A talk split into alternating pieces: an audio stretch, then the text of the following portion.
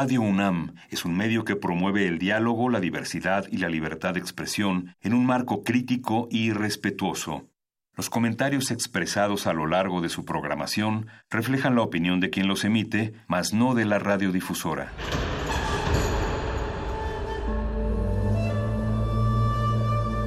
Un templo para la apreciación del ser mediante el sonido. mediante el sonido para nosotros. El sol sale durante la noche. Nuestros gritos llevan la mesura del silencio. Y el descontento está lleno de baile y risas. A todo, incluso a nosotros, nos resistimos. La universidad Ustedes y nosotros somos Resistencia modulada.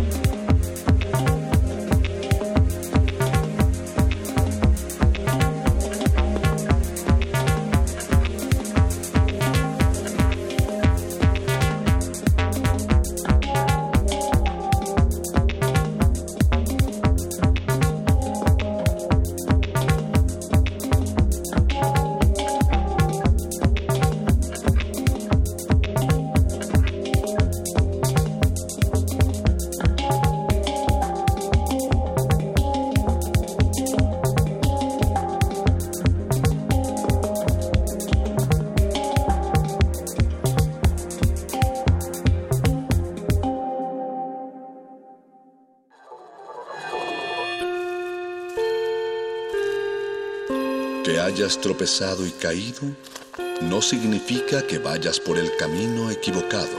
Becario Cinta Blanca. Significa que todavía no te la sabes. Todavía. Todavía. Todavía. Bécame mucho.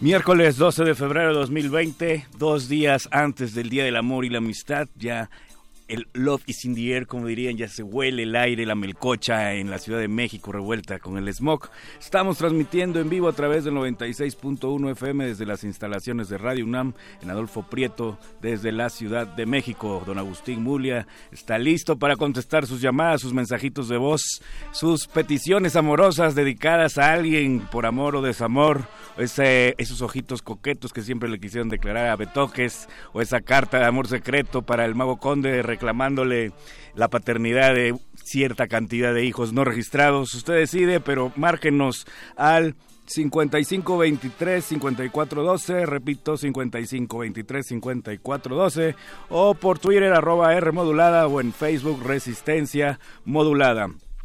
Ah, pero vámonos con la información porque la beca es de quien la trabaja. Esta noche haré un anuncio parroquial muy especial. Daré eh, una masterclass dirigida a músicos para cómo obtener recursos en la industria musical. Así que si tiene usted a su chamaco greñudo dormido o lo anda por allá viendo el Netflix, jálelo de las greñas y póngalo junto al radio o como sea que nos esté escuchando para que al final escuche cómo aprender a obtener recursos en esta masterclass y lo diremos al final. Pero bueno, la primera opción que tenemos esta noche es la de Education in Ireland o Educación en Irlanda. Es un evento que se realizará el próximo viernes 14 de febrero en el Hotel Plaza Reforma, ubicado en Hamburgo 195 en la Colonia Juárez.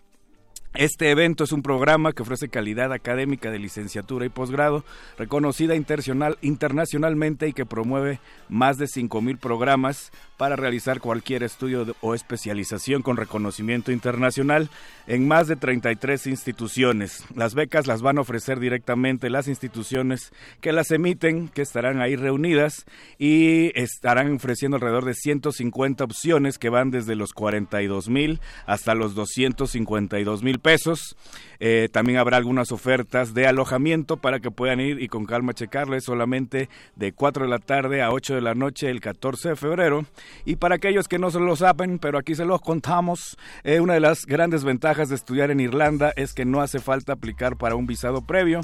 La aplicación de la visa de estudiante se realiza a la llegada del país Además, Irlanda ofrece a los estudiantes internacionales la capacidad de trabajar a tiempo parcial mientras estudian y una vez que terminen la maestría pueden eh, aplicar para una visa de trabajo por dos años. Así que son super cool, dirían en mi rancho. La inscripción es en línea, es totalmente gratis. El acceso al evento solamente tienen que entrar al link que vamos a postear en las redes sociales para darse de alta y tengan acceso totalmente gratuito a este evento de educación en Ireland el próximo viernes 14 de febrero a las 4 de la tarde. Ahí estarán todos los datos. Eh, la siguiente opción que tenemos esta noche es la de los bienes públicos regionales, eh, convocatoria que emite el Banco Interamericano de Desarrollo alias BITS. Cierra el próximo 15 de abril 2020 y es una convocatoria un poco compleja, pero no tanto ya que uno le agarra la onda. A grandes rasgos se pueden inscribir solamente lo que son instituciones o entidades morales, o sea, uno puede tener un proyecto y hacer convenio con alguna institución para que quien se inscribe es, es la entidad moral. ¿Qué tipo de instituciones? Pueden ser públicas, nacionales, subnacionales, locales, en los países miembros eh, del Banco Interamericano de Desarrollo, que obviamente México es uno de ellos también pueden inscribirse entidades privadas sin fines de lucro que estén legalmente establecidas en uno de los países miembros, instituciones regionales o subregionales latinoamericanas y o caribeñas con capacidad legal para generar acuerdos con el Banco Interamericano. Ahora, la iniciativa define lo que son bienes públicos regionales como bienes, servicios o recursos que sean producidos o consumidos colectivamente por el sector público y donde sea apropiado por el sector privado sin fines de lucro en un mínimo de tres años hay muchos gastos que se pueden ocupar eh, o que pueden aplicarse con el recurso, eh, otros no, todo viene muy detallado. Eh, por ejemplo, si, en, si van a colaborar con varios países, lo que son los viajes en avión se pueden consumir con este recurso, honorarios de gente que no esté participando o que no sea en nómina de estas instituciones o entidades morales, también se pueden contratar traductores para las reuniones, hay muchas, muchas cosas que pueden hacer pero es la variable es amplia ya que son bienes, servicios o recursos, entonces puede ser cultura, puede ser otro tipo de evento no limitado simplemente a arte o cultura. Eh, pero para que se animen a echarse un clavado en este mar de indicaciones, les comento que el monto mínimo a solicitar es de 500 mil dólares y el máximo son 750 mil, equivalente a la cotización del día de hoy de 9 millones a 13.5 millones de pesos para realizar el proyecto en un máximo de 3 años. Así es, escuchó usted bien, querido Radio Escucha, de 9 a 13.5 millones para realizar un proyecto en Latinoamérica en no más de tres años. Y bueno, ahora sí, si ya tiene usted a su hijo músico ahí a un lado, Esta es la información que le interesa. Tus compas te dicen que te vas a morir de hambre. En la calle te dicen que es solo un hobby. La única que te contrata es tu tía lejana, la de los 40 gatos. Entonces, esta masterclass es para ti. Masterclass, la beca es de quien la trabaja. Se realizará el próximo 18 de enero a las 5 de la tarde. Aquí en el sur de la Ciudad de México tendrá una duración de dos horas. Es entrada totalmente libre, es en Cerro de Tlapacoyan número 7 en Copilco y a grandes rasgos hablaremos de qué opciones existen para obtener fondos en la industria musical. Cualquier duda me puede escribir ahí a Lecharre y como siempre pueden checar estas y otras opciones ya en Twitter arroba R modulada, Facebook Resistencia Modulada o en el Facebook de Lecharre. Al terminar esta su sección Chidey, se quedan con Muerde Lenguas, Manifiesto y Playlisto. Mientras tanto, los dejo con el tema de los Smashing Pumpkins Rocket, dedicado especialmente a Xochitl Verónica Silvestre, quien ganó el primer lugar en el programa internacional de la NASA, inventando un material que permitirá a la NASA eh, realizar hábitats en la Luna. Además, era la única mujer en un equipo de seis jóvenes, así que para ti, Xochitl Verónica Silvestre, es este tema Rocket de los Smashing Pumpkins. Nos escuchamos la próxima semana con más opciones de convocatorias donde puedan aplicar mexicanos porque la beca es de quien la trabaja.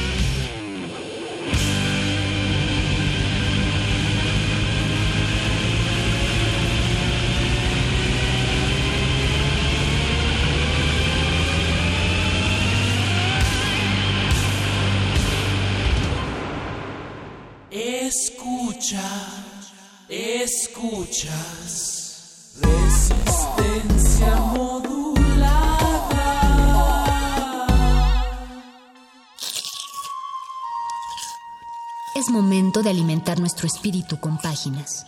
Las letras son la botana del alma.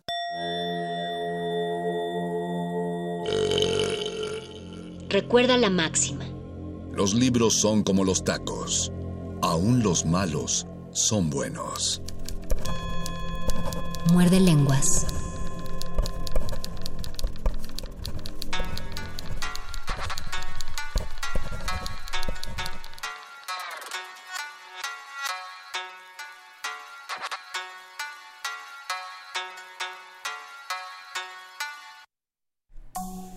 Febrero 12, las 8 de la noche con 19 minutos y casi son 19 minutos y medio. Saludamos y agradecemos al Charro que nos prestó un poquito su cabina aquí en el 96.1 de FM para que empiece el Muerde Lengua, su programa predilecto de letras taquitos. Y Corazón y Rosa Venus. Corazón y Rosa Venus, porque ya estamos a dos días. Ahora entiendo por qué era el tema de la semana. Por fin me cayó ah, el 20. Mira, mira, para que veas que uno no da paso sin guarache en ningún momento. Todo está planeado. O sea, yo sé que se te fue la onda porque, pues, como este programa está planeado desde hace cuatro meses. Desde hace cuatro meses, pues se me olvida. Además, pues nosotros que no somos partidarios de, del 14 de febrero, no porque no tengamos amor, sino por la cuestión del consumismo, según, aunque la verdad sí. No, yo sí. yo también. Yo sí, yo, yo Pero soy- yo tenía que decir algo, tenía que decir algo importante. Liberen al aquí. Tíbet. Liberen al Tíbet, ya que tenemos los micrófonos abiertos. No, de todos modos, no es solo el dinero lo que hace bueno la, la celebración del Hay- 14 de febrero, hay, hay- muchísimas cosas. Hay, hay un poco de contenido ahí atrás que es el que hace que valga la pena este programa. Ya lo saludó la voz de mi compañero Luis Flores del y Mar. ya lo saludó la voz de mi compañero el mago Conde. Y habrán escuchado por ahí de fondo la contagiosa y encantadora risa de un invitado sorpresa que ojalá los muerdelenguas de Hueso Colorado puedan recordar, pero, pero se las vamos a, ten- a mantener tantito en stand-by porque tenemos otra plática que vamos a realizar. Ya está en enlace telefónico con nosotros Mariana Ramón González, que es directora del grupo Guillain. Mariana, ¿me escuchas? Hola, sí, muy buenas noches. ¿Qué tal Mariana? Buenas noches, te habla Mario Conde y Luis Flores. Hola Mariana. Hola, mucho gusto saludarlos. Tú este, vas a hablarnos acerca de, eh, estás eh, en puerta de un proyecto, bueno, de, de un proyecto ca- eh, de caridad, bueno, caritativo, de con una buena causa y quieres invitar a la gente a que asistan, ¿no? Así es, estoy organizando un evento que se llama Evento Solidario, que va a ser este 14 de febrero justamente. en la Galería Rubio Perdón, en Polanco. eh, hubo, hubo como un salto de audio, ¿nos repites el nombre de la galería, por favor? Claro, se llama Galería Rubicó. Rubicó, ok. Rubico. Está ubicada en Luis G. Urbina, número 74, Ujú, en la colonia Polanco. Este evento va a ser en beneficio de Fundación Cana. Es una asociación civil que busca apoyar el desarrollo de artistas y otorgar un empleo digno a los participantes del proyecto. Que es eh, una de las luchas que se están haciendo últimamente, ¿no? El darle a los artistas el trato que deberían tener, porque hay quien dice que pues el arte también es trabajo. Exactamente. Y creemos que el trabajo digno pues requiere de una remuneración digna y por eso es que formamos esta fundación. Ok, eh, eh, es este 14 de febrero y van a ser distintas actividades la, eh, los que se van a llevar a cabo, ¿no? Así es, además del recorrido por la galería, va a haber un performance de la compañía de danza Caana, Ujú, la presentación de una cantante de ópera que se llama Julieta Ovalle, va a haber una subasta de arte y va a haber canapés y un brindis. Ok, ok, entonces eh, paseo por la galería, presentación de un grupo de danza, uno puede escuchar una cantante, un performance, todo esto va a ser a partir de las 19 horas este viernes, ¿no? Exactamente. Eh, lo que sí hay que informarle a la gente que vayan rompiendo el cochinito, pero me gustaría, aparte de que dijeras el, el precio, eh, ¿para qué se va a utilizar la, la, el- la aportación que va a hacer el público para el evento? Claro.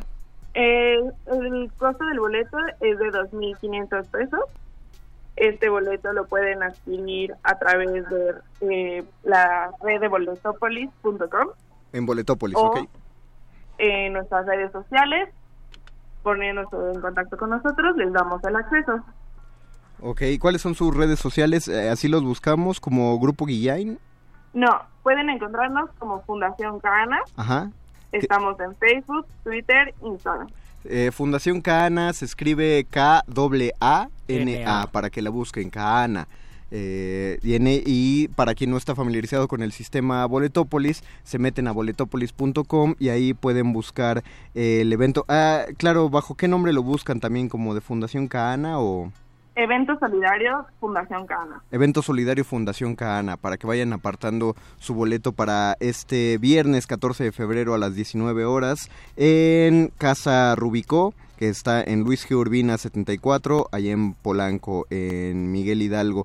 Eh, ¿Cómo van a, qué va a hacer después de que ocurra este evento? ¿Cómo van a distribuir los fondos? El dinero que entre vamos a tener un convenio con otra asociación civil que se llama Apoyo Solidario por la Equidad. Eh, a través de esta asociación vamos a buscar que se hagan presentaciones de danza a escuelas en la alcaldía de Azcapotzalco. Ok, y, y es esto es para el apoyo de desarrollo artístico, para lo, lo que nos decías, una, una, un, un pago digno para los artistas. Así es, además de apoyar a los artistas, vamos a buscar apoyar a la educación en, este, con esta asociación. Entonces es una buena manera de pasar el 14 de febrero, ¿no? Apoyando el, el arte desde otra perspectiva, ya directamente desde una fundación. Eh, pues, eh, cuán- cu- ¿Desde cuándo están gestando este evento? Este evento es la primera edición que tiene, pero la fundación existe ya desde hace dos años y el proyecto con los bailarines que llevan a apoyo a la educación eh, existe desde hace cinco años. Ok, ok, todo, toda esa información también la pueden encontrar en las redes sociales de Fundación Caana. Sí, exactamente. Ok, ¿algo más que quieras informarle a la gente que está escuchando? Pues realmente invitarlos a que sean parte de nuestro proyecto. Va a ser un evento de verdad único. La subasta va a tener piezas únicas. Va a haber eh, productos de la colección Laya, que es una colección de productos sustentables de moda. Ok, Los productos que se van a subastar son tres chamarras y son elaborados por artesanos de manera manual y con materiales orgánicos. ok, ok, ok. Todo esto se va a suceder el viernes 14 de febrero. Si ustedes todavía no tienen un plan, pues aquí hay una gran posibilidad de hacer algo, pues, en favor del arte y, de los artistas que no comen aire. Y como ya lo y como ya lo mencionó Mariana, de manera única, 14 de febrero a las 19 horas a las 7 de la noche en Casa Rubicó, Luis G. Urbina, 74 Polanco, en la Miguel Hidalgo. Si de- desean también de una vez apartar su boleto, pues entren a boletopolis.com. Eh, ¿algo, ¿Algo más que quieras agregar? Mariana. Pues esperamos que nos apoyen, que nos contacten si tienen cualquier duda y pues contar con su presencia. Muchísimas gracias, Mariana. Y Perfecto. pues esperamos que vaya gente. Muchísimas gracias eh, Mariana Ramón y les deseamos toda la suerte del mundo con su evento. Muchas gracias a ustedes, que tengan una bonita noche. Gracias igualmente, buenas noches. Y antes de continuar con el contenido más para que conozcan o más bien reconozcan a nuestro invitado especial, vamos a hacer una breve, brevísima, muy brevísima pausa musical, digo nada más para que no sientan que una cosa va embarrada con la otra, para que se haga este puenteo y es cuando vamos a empezar también nuestra transmisión en Facebook Live, no la habíamos hecho todavía porque al ser una llamada telefónica pues no iban a escuchar Iban a escuchar la mitad. iban a escuchar la mitad o nada de lo que se dijo. Entonces, más información, recuerden, busquen Facebook, Twitter e Instagram, Fundación Caana con doble A. Vamos a hacer una pausa y regresamos a Muerde Lenguas, Letras, Taquitos. Y corazón.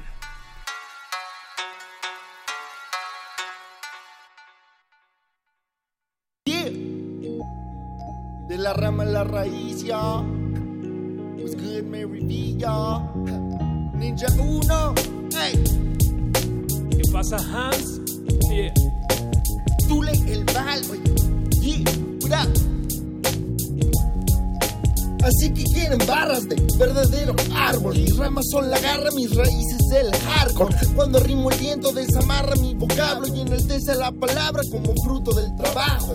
Soy un hierofante cuando la boca abro, ya que yo encarno a lo sacro y lo profano. Trazando mi vida sobre hojas en blanco, rifándome la avenida o echando freestyle, bro. Soy un elefante con barras de mármol, paso firme y una voz ancestral. Oh, llevo el plumaje de un fénix conflagrado.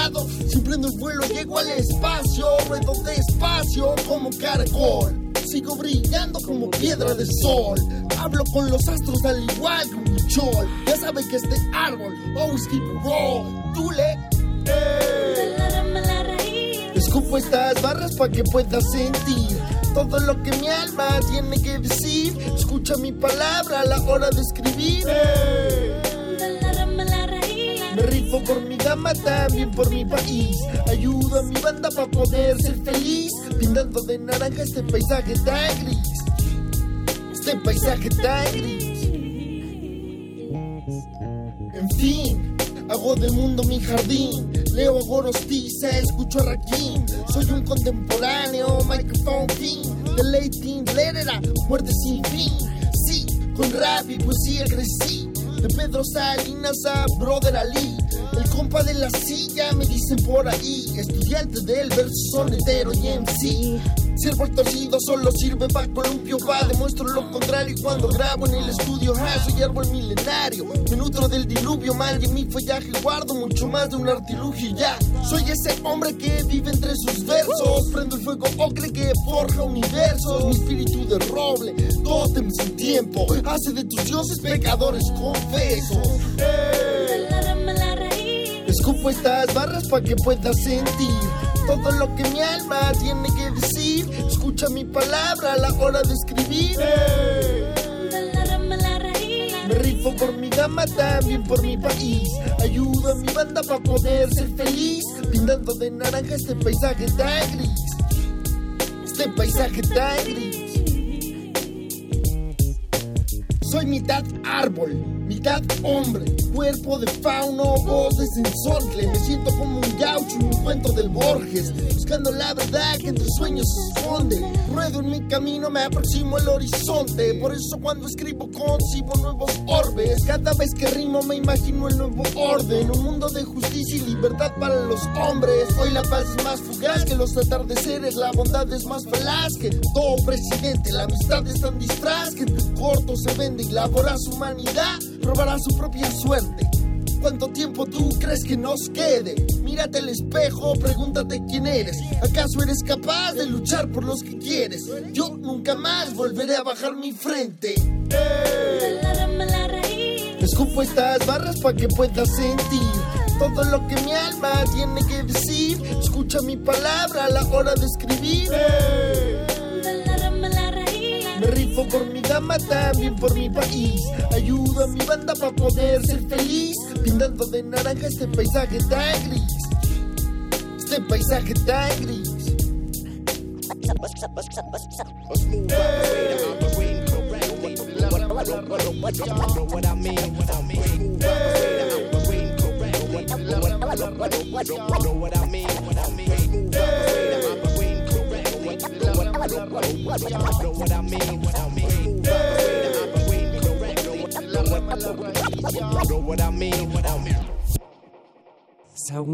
Muerde lenguas. Guas, guas, guas, guas.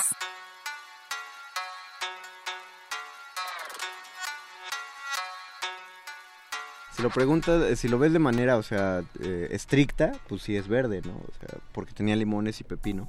Pero, Y, eh, y es una especie de jugo. pero es que se ve más verde por el pepino. Es una especie de jugo, porque sí, es agua, porque tiene más agua que otro. Estamos Eh, discutiendo sobre la filosofía del agua que parece jugo. Es que me gusta mucho el agua de limón con pepino, entonces me la tenía que traer hoy. Eso es todo lo que teníamos que decirles. Muchas gracias. Esto fue Muerde No, no es cierto. este, ustedes ya están, eh, ya nos están sintonizando a través de Facebook Live en nuestro Facebook Resistencia Modulada. Lo empezamos ahorita porque empezamos con un phoner y no iban a escuchar la mitad, pero ya prendimos la cámara y no es precisamente para que vean la guapura de Luis y de su servidor. Es para que oigan y sientan la guapura de un queridísimo invitado que tuvimos el año pasado y que ahora regresa otra vez. Tule regresa con nosotros Tule el Val Oye. ¿Qué onda, Tule? Pues aquí estamos, aquí estamos. Tule el Val en la casa, Paper Records.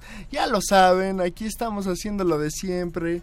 Um, Tule el año pasado nos sorprendió, bueno, a mí particularmente me sorprendió muchísimo, no lo conocía y ahora ya somos carnales, porque él además de rapear, de tener un proyecto de rap del que nos va a hablar, también es un gran sonetista, un gran escritor de sonetos, entonces nos tiró unos quizás nos tiró algunos sonetos y quizás es de los pocos o quizás el único rapero que también se aviente sus sonetos y le guste eh, incluir eh, todo lo que encuentras de la literatura, de la poesía específicamente al rap. Salvo, salvo que Dañer Alto Calibre venga y tire una controversia aquí y diga, yo también hago sonetos, me atrevería a decir que el único. Híjole. Este y, yo creo que sí es el único, porque Danger se rifa con las décimas, pero acá Tule pues, con el soneto. Es correcto, mucho perfecto. Bienvenido Tule. Pues eh, muchísimas gracias por la invitación, al contrario, un saludo a todo el auditorio, espero nos estén sintonizando ahorita y pues aquí vine a hacer lo que yo hago ya sabe. Y lo que tú haces es rap. De hecho, es un disco, ¿verdad? Es correcto, es correcto. Estamos aquí anunciando eh, la presentación del disco. Es en el, en el Bucandor. Bucardón. Eh, al aire, me equivoqué. se metió algo por ahí, un, un, aire.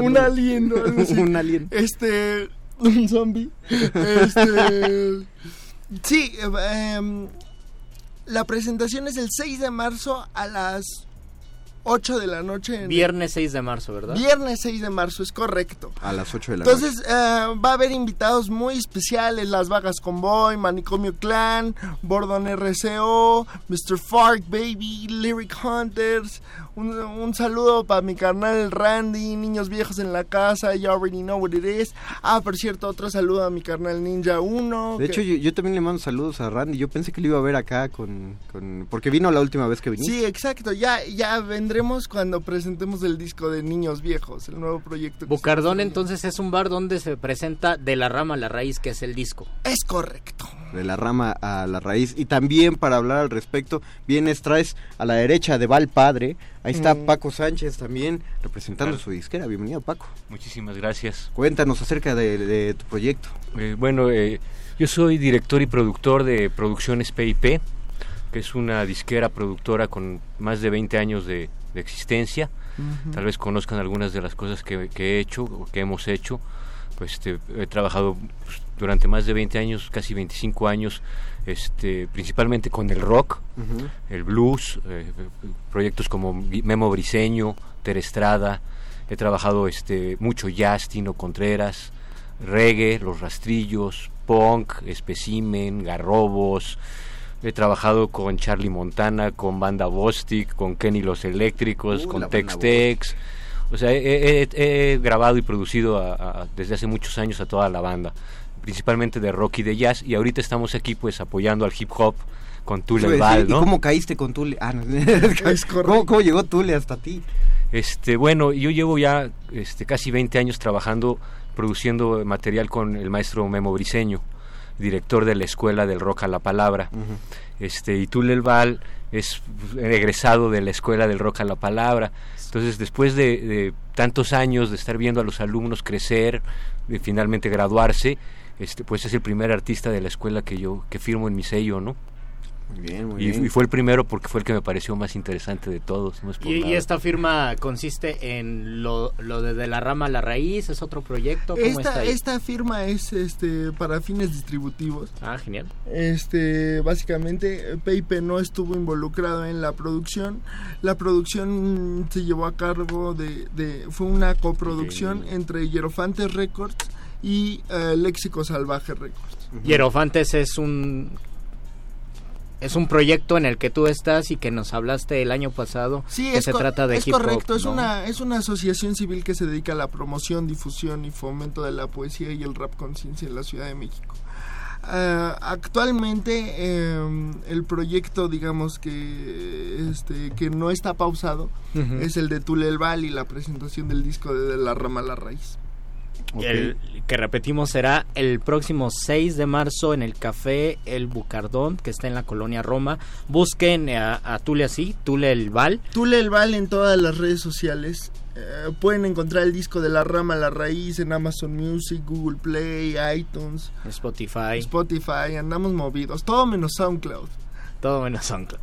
Pero, pero ¿Vamos a entrar casi, en ese ¿no? tema o no? No, no, pero casi. ¿Cuál es, qué- cuál es la labor di- distributiva que, que se tiene que hacer digo, para los que no conocen? eh, Bueno. porque en el momento que se anuncia Tule el Val, pues todos los que em- están empezando a hacer sus pininos en el rap están escuchando y se sienten perdidos, creo yo, de, ah, yo quiero hacer un disco, pero no tengo ni Bueno, ahora idea de cómo empezar. eh, la ventaja ahora es con el que con la facilidad de las redes digitales, este, ya cualquiera puede grabar su disco en su casa, ya no necesitan estudios, por un lado, y por otro la distribución también ya es mucho más fácil. Ya hay tratos directos y empresas como CD Baby que se pueden encargar directamente con el artista de sacar el material. Yo como ya llevo este muchos años en esto, eh, fui de los primeros en México en, en hacer distribución digital.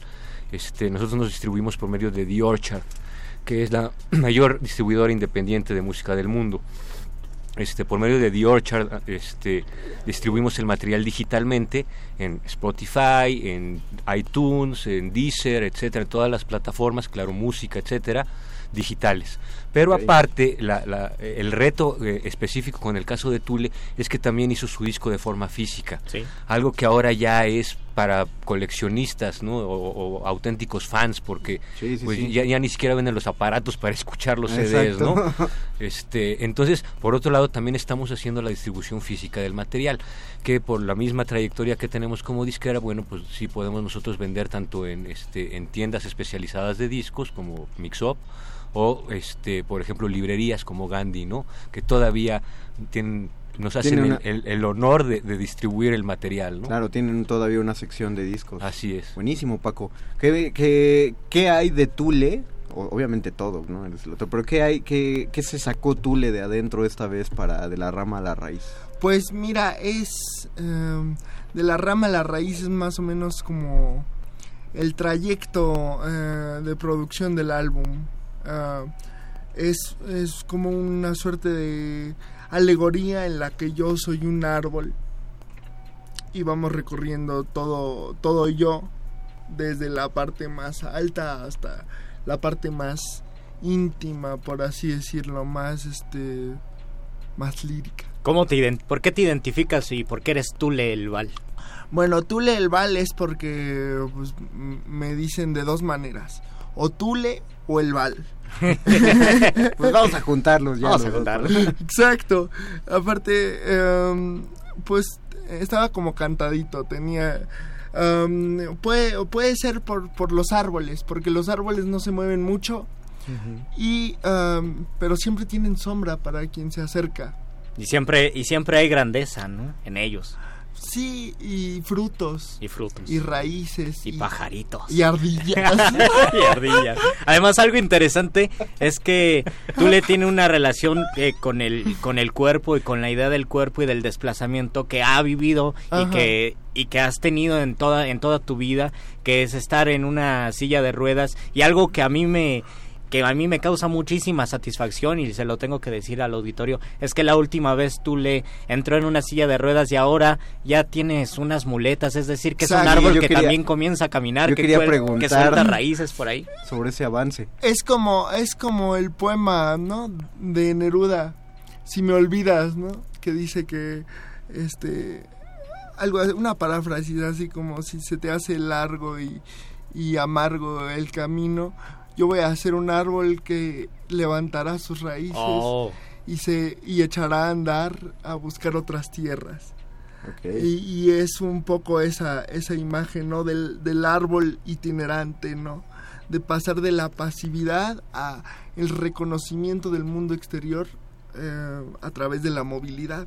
Y pues yo soy un artista handicap que representa a todas las personas con discapacidad y para nosotros el hecho de que de que pues podamos llegar como unas ligas paralímpicas en, en, nuestro nuestra disciplina, en nuestro oficio, pues habla habla mucho de todo el esfuerzo y de todo el contexto y de toda la lucha verdaderamente que, que llevan las que llevan a cabo las personas con discapacidad para tener reconocimiento en el mundo, ¿no? Y para que se reconozca nuestra identidad como personas. Y tú, tú le con una, una persona con discapacidad y alguien que crea, un artista que hace hip hop, que le gusta la poesía y que se impregna de poesía, ¿cómo se liga? ¿Cómo se vincula esta... Eh, e, esta circunstancia con tu obra? Excelente pregunta, Luflo. Um, yo, uh, yo siento eh, que se vincula directamente no solamente con la música rap, sino con la cultura hip hop en sí. Recordemos que hip hop significa inteligencia en movimiento o inteligencia balanceándose. Entonces, el tema handicap es mucho de movimiento, porque el movimiento finalmente nos es la manifestación más perfecta de nuestra libertad porque sin movimiento hay pasividad y, con pasividad hay, hay, achacamiento. Entonces, si nosotros cambiamos la ecuación y vivimos nuestra vida a partir desde el movimiento, valorando nuestros cuerpos y por ende nuestros seres, pues podemos eh, alcanzar lo que sea que nos propongamos. Porque como, como dice uno de tus raps, la vida es rodar y rodar. Exacto. Rodar y rodar. Es correcto, es correcto. Tenemos aquí unos comentarios en nuestro Facebook Live. Inés Alicia Romero Sánchez dice saludos, lista para escucharlos. Eso fue hace un rato. Luis Flores Palomares, muerde lenguas. Ojalá y hagan rap político. Bueno, ese es el, no es nuestra área de, especialización, pero...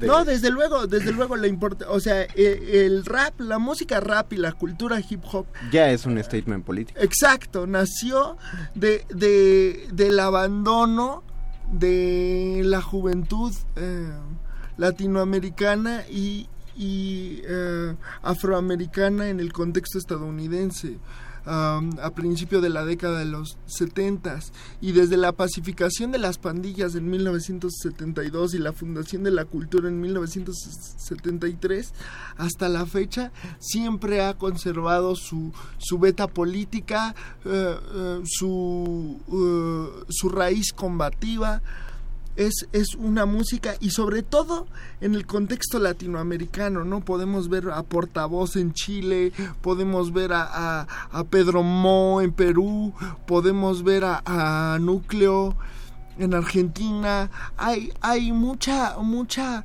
manifestación política en el hip hop aplicada al contexto latinoamericano. Y también parte de, yo me imagino que parte de este movimiento que es el hip hop es que también se mueve a otras aristas y se exploran otras aristas, como la, el cuerpo mismo en una cultura o la interiorización de muchas cosas que aprendemos o que desaprendemos. Sí. Y me parece que también por allí va tu disco Tule de la rama la raíz porque hay una exploración eh, personal, individual de lo que te ocurre frente al mundo y también cómo se absorbe esto, ¿no? Por medio de la poesía, por medio de la música, por medio de los amigos, de los padres.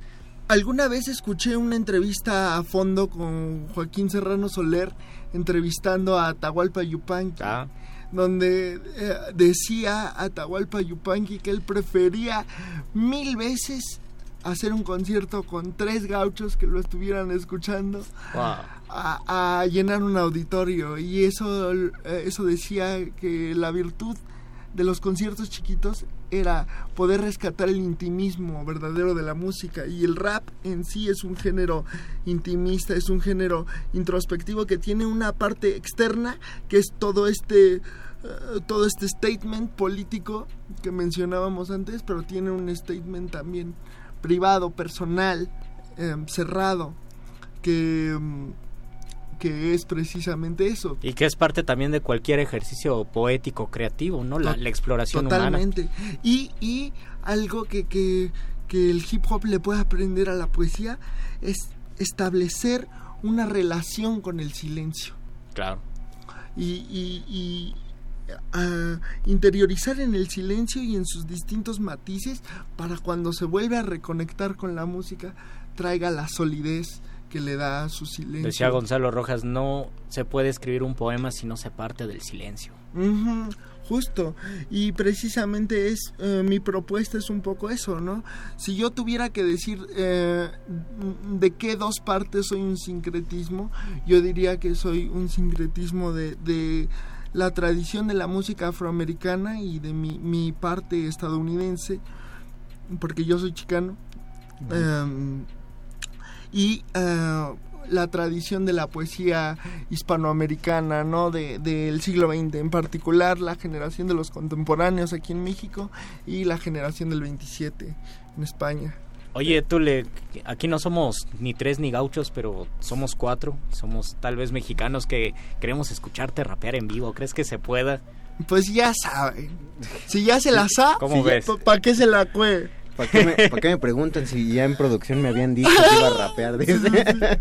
No, no se preocupen, yo, yo vengo aquí con mucha con, con mucha garra y con mucho arrojo a hacer Eso. lo que yo hago. Tengo, tengo que hacerle una, un, un anuncio a los que nos están escuchando en nuestro Facebook Live. Como están jalando el audio directamente del micrófono de la computadora de aquí adentro, no van a escuchar la base. la- Ustedes van a la tener el privilegio de escuchar solo la voz de Va- Exacto, van a escuchar solo la capela y eh, si quieren escuchar eh, por completo eh, cómo se escucha entre la base y la interpretación en vivo de Tule, ahí es cuando ya tienen que sintonizar el 96.1 de FM. No se apuren, todos sus celulares tienen seguro una aplicación de radio. Ya tenemos, ya tenemos lista tu base. Pregunta el productor que en qué momento se suelta. Ah, que cuál, cuál es la que quieres. Este, pues la empecemos con la DJ Premier. DJ. Premier, justo, Say something. Un saludo a Primo, no lo conozco ni me produjo, pero sí me ha inspirado todos estos años. Pues a, a dar lo mejor de mí y pues vámonos Ricky, ¿no? Está sonando, ahí la tienes. el Están es sintonizados. Venga. a los sonidos de Tule el Val. Yeah. Ajá. Extremadura, stand up. Ah. Vivo rodando con las manos en la rueda. Yo me abro paso conectando venedas. Sigo avanzando, hermano. Vienes o te quedas. La vida es un regalo caro. Aprende lo que puedas. Hay mucha gente con discapacidad que sigue tan inerte en esta sociedad. Nunca es suficiente tener voluntad. Si el cuerpo te somete y te quita libertad, siento que para mí rodar es como el finto para que yo soy esa síncopa que marca mi camino, pa. Aunque no camino nada, vivo como vivo y ya. Busco ser mi amigo más, conmigo consigo paz. Ando chambeando y generándome una luz. Siendo de aferrado, voy viajando en metrobús. Soy aquel rodado llamado Tule Tools, homie. Los que ya toparon gritaron Tule Rules, homie. Boss niggas don't play. Live and direct, son. The crew is saying something. Yeah. Rompo el silencio, mi verso es inquieto. Todo libero con criterio de incendio. Siendo sincero, tengo más de mil pedos, pero ruedo sin miedo a voluntad de mis huevos. Vivo desafiado desde el día en que nací. Siempre condicionado por la herida PCI. Con el verso afilado, mi agonía combatí. Y a pesar de lo pasado, sigo estando aquí. Justo como DVD, amo mi ribete, pues siempre he sido métele. Mucho más que célebre. Si me tardo, espérenme. Soy un vato chévere. Aferrado y en MC, You know the name though, Tule El Val. I've been living what I say, bro. Fundamental. I've been spitting with the flame flow. Phenomenal, Mi espíritu es fuego y yo soy hip hop. Boss niggas don't play. Live and direct, son. Ha. The crew is saying something. You know the deal. Boss niggas don't play. Live and direct, son. The crew is saying something. Deal, deal, ey. Niños viejos. Léxico salvaje. Tú topa mi reflejo. Y escucha mi lenguaje. Muerde lenguas. Muerde lenguas. Muerde lenguas. Si guardamos el silencio adecuado, podemos escuchar a cada uno de los escuchas desde su radio que está aplaudiendo a la interpretación de Tule Elval. Paco, eh, ¿esta es tu la, la primera incursión que haces en proyectos de hip hop?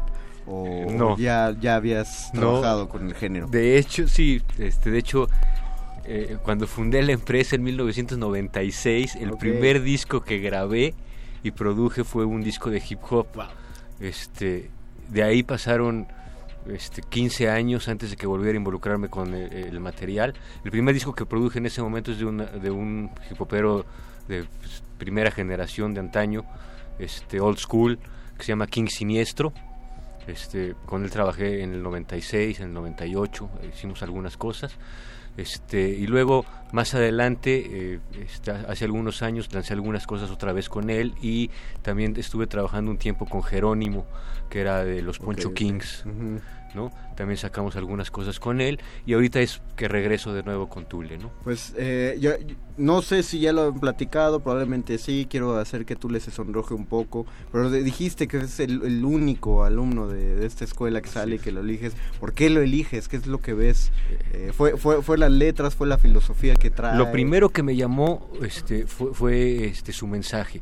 Este, creo que, que sí debe quedar claro que, eh, que no el hip hop no es lo mío de, entrada, ¿no? Lo mío sí es obviamente el rock, ¿no? Y mientras más pesado, mejor. Este, pero, pero la verdad lo que me llamó la atención de Tule primero que nada fue sus letras, su mensaje, la profundidad de lo que tiene que decir, ¿no? Este, y poco a poco me fui dando cuenta de que iba mucho más allá. ¿Y a qué me refiero? Tule el Val es un ejemplo a seguir. Este, eh, su mensaje de motivación, de, de superación, creo que es muy importante hacerlo llegar a, la mayor gente posible porque realmente eh, realmente es un ejemplo. Entonces eh, necesitamos que la gente lo escuche y se dé cuenta porque realmente nos puede ayudar mucho especialmente en esta situación tan triste y deprimente por la violencia que estamos viviendo no cómo, te sientes al respecto tú le yo tú te pues sientes un emisario de porque los que te conocemos y te vamos conociendo creo que coincidimos con lo que dice Paco que, que notamos que hay una cosa como de inspiración ¿Fue tu objetivo o tú nada más vives? pues, este, yo, yo no, yo no sé vivir, eh, solamente vivo improvisando. Bien. y básicamente es eso, ¿no? O sea, yo no me siento ni un emisario, ni un mesías de absolutamente nada. Yo solamente soy un tipo con cosas que decir. Y esas cosas, existe mucha pasión detrás. ¿Y qué tanto de pasión, qué tanto de trabajo hay en el, en el hip hop? Porque también nosotros pensamos, ¿no? Eh, pues nos ponemos a rapear y ya un rato cotorreando en la Alameda, sacamos para el chesquito y ya nos vamos. Pero ¿qué tanto de trabajo y esfuerzo y disciplina hay detrás del hip hop? Pues es que es una cultura, me explico, y, y yo, yo mamé la cultura en el idioma original. Entonces, para mí eh, tiene un sentido de trascendencia, de vida muy importante, ¿no? no solamente por mi contexto estadounidense, mi mexicano, sino eh, por todo lo que el hip hop ha hecho por, em, por la gente del mundo, por la gente que no, que no tenía otro lugar uh, para expresar lo que sentía, otra manera, y de repente em, se vuelve un movimiento global y de repente pierde un poco, o sea, no, no pierde, sino que la industria llega a hacer lo que siempre hace en cualquier lugar que, al que llega. Y, se mantuvo eh, siempre la verdadera esencia del hip hop, que es esta inteligencia en movimiento, este eh, pensamiento balanceante, Em, y esa es la parte que yo represento y por supuesto que eso me ha dado muchísima pasión o sea yo soy yo soy un sobreviviente en esta vida yo yo no debí de haber estado aquí ahorita en este momento. Entonces lo lo lo que hizo el hip hop es un cliché pero a mí en efecto me salvó la vida y, y, me hizo entenderme no solamente con mi propia mente y con mi propia corporeidad, sino también con mi propio espíritu. Y yo creo que cualquier cosa que se hace en el mundo se tiene que hacer con una pasión y con un arrojo y con una... Con un amor. Exacto, el, el, el amor lo es todo. Por eso decía Nas, One Love, ¿no? Porque ese amor era el amor universal, el amor hacia uno mismo, el amor hacia la gente que está haciendo... Em, posible que uno haga lo que vino ese, a este mundo Ese amor es el que te hace, por ejemplo, caminar, avanzar, en, metafóricamente y, también literalmente. Y es que es una metáfora visual, o sea, yo después de 30 años de vida me estoy poniendo de pie y me estoy poniendo de pie por todo lo que creo, porque el cuerpo es la primera frontera entre el alma y la realidad y si uno realmente espera que su alma interactúe con la realidad, pues la tiene que expresar a través del cuerpo, porque a ver, también hay que decir, la sociedad convencional, es decir, las personas que no tienen discapacidad, eh, padecen un autismo increíble, porque si no entras en su campo de visión, no existes. Entonces, y aún entrando, ¿no? A mí de repente me dan ganas de taparme la cara para que el mundo me vea. y, y eso en este país tiene mucho que ver, pero mi, mi propia, mi propia manera o manifestación de presencia en el mundo tiene que ser entrando en el campo visual de la condición neurológica de la mayor cantidad de personas que me rodean. Nosotros somos un programa de radio, duramos poco y es inmenso el aire. Nos queda nos queda minuto y medio, entonces, ¿por qué no repetimos redes sociales eh, nada más y la fecha de la presentación del disco para que ya no se La fecha de la presentación del disco es el 6 de marzo en el Café Bucardón, que está en la colonia Roma. Ustedes busquen así, Café Bucardón. Bucardón. Ahí, se va a encontrar y además es un café que siempre tiene eventos, siempre tiene propuestas, pero pues vayan el viernes 6 de marzo a la presentación de Tule del Val, porque de verdad vale mucho la pena. Es entrada gratis. ah, bien. Van a estar los especialistas, Manicomio Clan, Vagas Convoy. Te vas a aventar las rolas de tu repertorio, tus sonetos, de todo. De ¿Estará Randy también por ahí? Estará Randy, desde luego. Va, a tocar con su banda, los Lyric Hunters. Ah, muy bien. Con una de sus bandas, porque a mi carnal le, dicen el chile de todos los moldes. Mejor, mejor la jonjolí para que no. Muchas gracias, Tule, por haber estado esta noche con nosotros. Al contrario, es todo un placer. Muchísimas gracias, Mago Conde, Luis Flores del Mal, ya saben somos cainales. Y aquí vas a estar ahora en el nuevo proyecto de Niños Viejos que nos hablarás después tú, le Seguro, ya. Damos un gran abrazo. Ahí regresas para, para hablar de eso. Ya vendremos a, a presentarlo de nuevo si, si, si nos vuelven a invitar. Por supuesto, no? Paco Sánchez, muchas gracias por haber acompañado a Tule, a toda la banda que anda por ahí. Son como 30 que se trajo el Tule, por ahí está. Muchas gracias. Gracias, Tule. Muchas gracias, don Agustín Muli en la operación técnica. Gracias a Toques y al Voice en la producción. Y gracias, Alba Martínez en la continuidad. Se despiden de estos micrófonos. Flores del Mal. Y el Mago Conde. Última enseñanza del día. El dinero no compra la felicidad. Pero compra libros y tacos. Y eso se le parece mucho. Medítalo.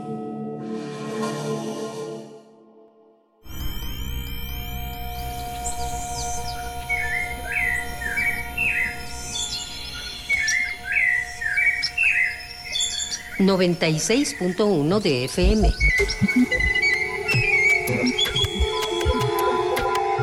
X, X, E, U, N. Radio UNAM. Experiencia sonora.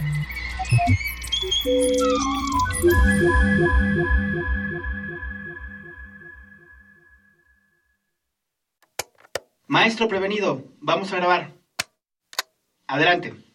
Soy Oscar de la Borbolla y quiero invitarlos a escuchar un nuevo programa. Las esquinas del azar. Oscar de la Borbolla. Sí, Juan, ¿qué estás? ¿Tú qué? estás haciendo aquí? Yo aquí trabajo. Juan, pues vengo a invitar a los radioescuchas de Radio UNAM a nuestro programa. ¿Nuestro? Es un espacio de diálogo para platicar de todo y en todos los lugares donde se puede platicar. Y a veces hasta donde no se puede o no se debe. una producción de Radio UNAM y la Facultad de Estudios Superiores Agatlán. Las Esquinas del Azar. Todos los martes a las 10 de la mañana por el 96.1 de FM. Radio UNAM, Experiencia Sonora. En la Secretaría de Marina te ofrecemos la oportunidad de prepararte en la Universidad Naval. Estudia una carrera de nivel licenciatura o técnico profesional en los establecimientos educativos navales ubicados a lo largo del país. En nuestros centros de educación podrás obtener una formación científica y tecnológica. Al inscribirte, recibirás más que educación integral de calidad, un proyecto de vida. Visita el sitio www.gov.mx diagonal Universidad Naval y conoce las opciones que tenemos para ti. Secretaría de Marina. Gobierno de México. Creo que no leíamos esas obras de la misma forma. Ella tenía la esperanza de descubrirle un sentido a la vida en ellas, mientras que a mí lo que me cautivaba era la sonoridad de las palabras y la música de las frases.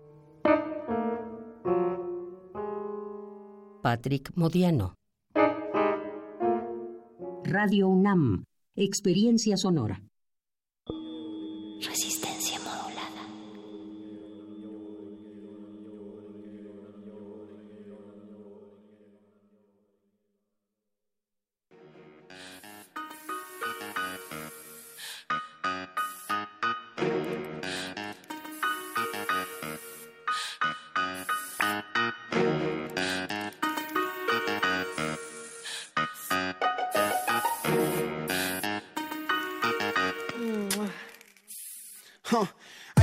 Apasionan los colores de pintura, enamorada de la barda y su textura.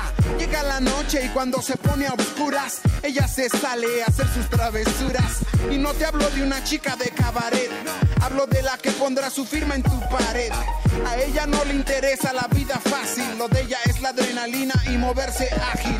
Con una Mai Time en la cintura, con una fat capuz, vaya hermosura. Los policías la ven y dicen qué ternura. Lo que no saben que hará toda una locura. Tiene colores, le gusta la variedad. Ser bien portada no ha sido su cualidad. No hace lo mismo que las chicas de su edad. No se pinta la cara, ella maquilla la ciudad. Y su familia le dice, no eres normal. Eso que haces, niña, está muy mal. ¿Cómo es que te dieron permiso para pintar? Lo siento, madre, también soy ilegal.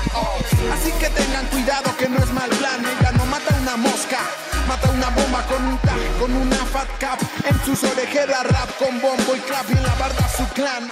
Con unos Nitro Style y una snapback. Luce más sexy que la base de este track. Muchos la conocen, pero pocos la han visto. Ella solo llega, hace todo su jale y listo. Y nunca deja que ningún cabrón la tape. Esa lata tiene ya su válvula de escape. Las otras crews la quieren, pero es obvio que ella quiere a su crew más que su antiguo novio. El que le dijo que él iba primero y que dejara el graffiti velo ahora está soltero. Te digo esto, homie, yo no bromeo, pero si le haces un body será tu mayor trofeo. Y yo no sé, loco, pero está cabrona. Y tiene rayada toda tu zona y cantona. Primero no ves nada, al día siguiente te asomas. Y ya está más plantada que Ronald McDonald's. Raya esculturas, raya figuras. De la raya la jura, está rayando la locura. La pura creme de la creme, no rayones. Ahí viene el tren, vamos a rayar vagones. ¿Cómo las pone, loco? Es un misterio. Ni el hombre araña plantaría esos aéreos. A ella y a su lana se les bota la canica. Y no vacila raya hasta la basílica. Va caminando en lo oscuro. Y no hablo del Facebook, pero viene a rayarte el muro.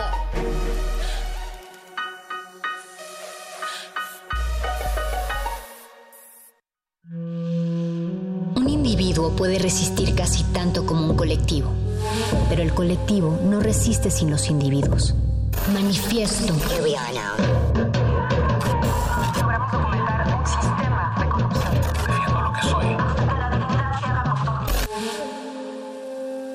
No hay sonidos distintos, solo separados. Tu cuerpo es una revolución. Manifiéstate.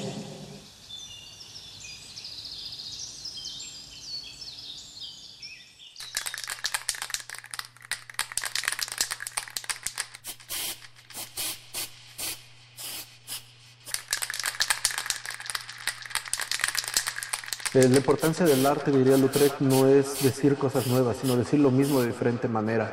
El graffiti busca la confrontación, busca el despertar, el, el afectar. viendo colores, tú le estás generando un juicio estético en su cabeza. Su cabeza.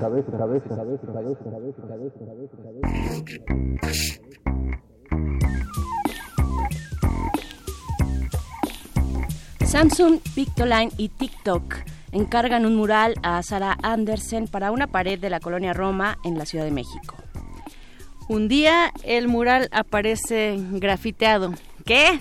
Pisado, con un tag o bomba. Y a medida que avanza el día se da a conocer que fue un artista urbano llamado Sombra. Después las redes sociales explotan y se empiezan a desarrollar posturas contrastantes, donde cada quien ofrecía contexto sobre los actores involucrados y los hechos. Algunos grafiteros se apoyaron en la acción de Sombra para hacer explícitos los códigos del arte urbano, reforzando su razón de ser.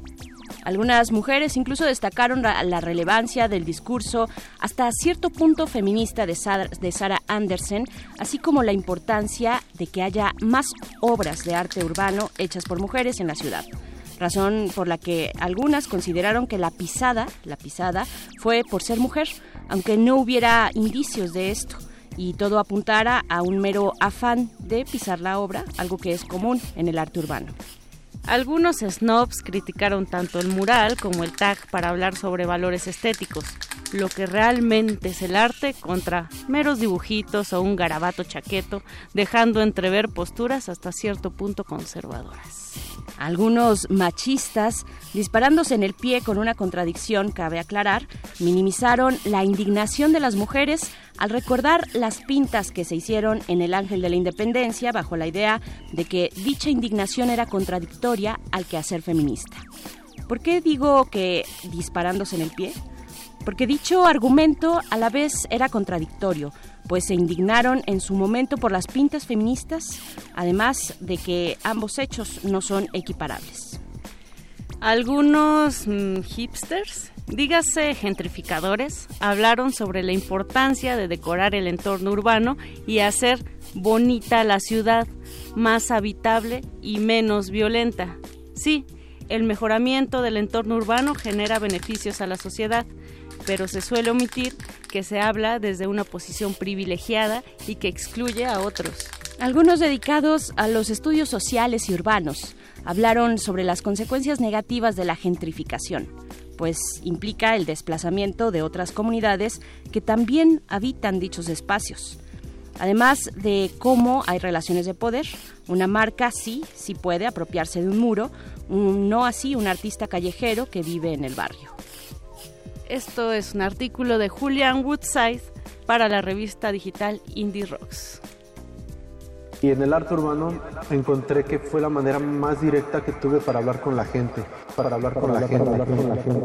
Claro que no, la gente no está pensando en hacer arte, ¿sabes? Está buscando manifestarse, manifestarse para hablar con la gente.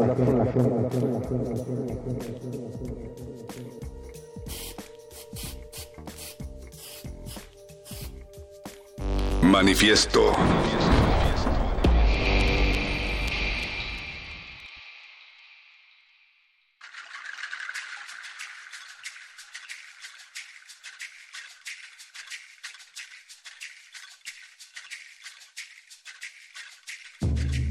Y cuando son las 9 de la noche con 10 minutos de este miércoles 12 de febrero, le damos la bienvenida a las orejas que se posan en la radio universitaria en el 96.1 de FM para sintonizar la resistencia modulada. Aquí inicia Manifieste.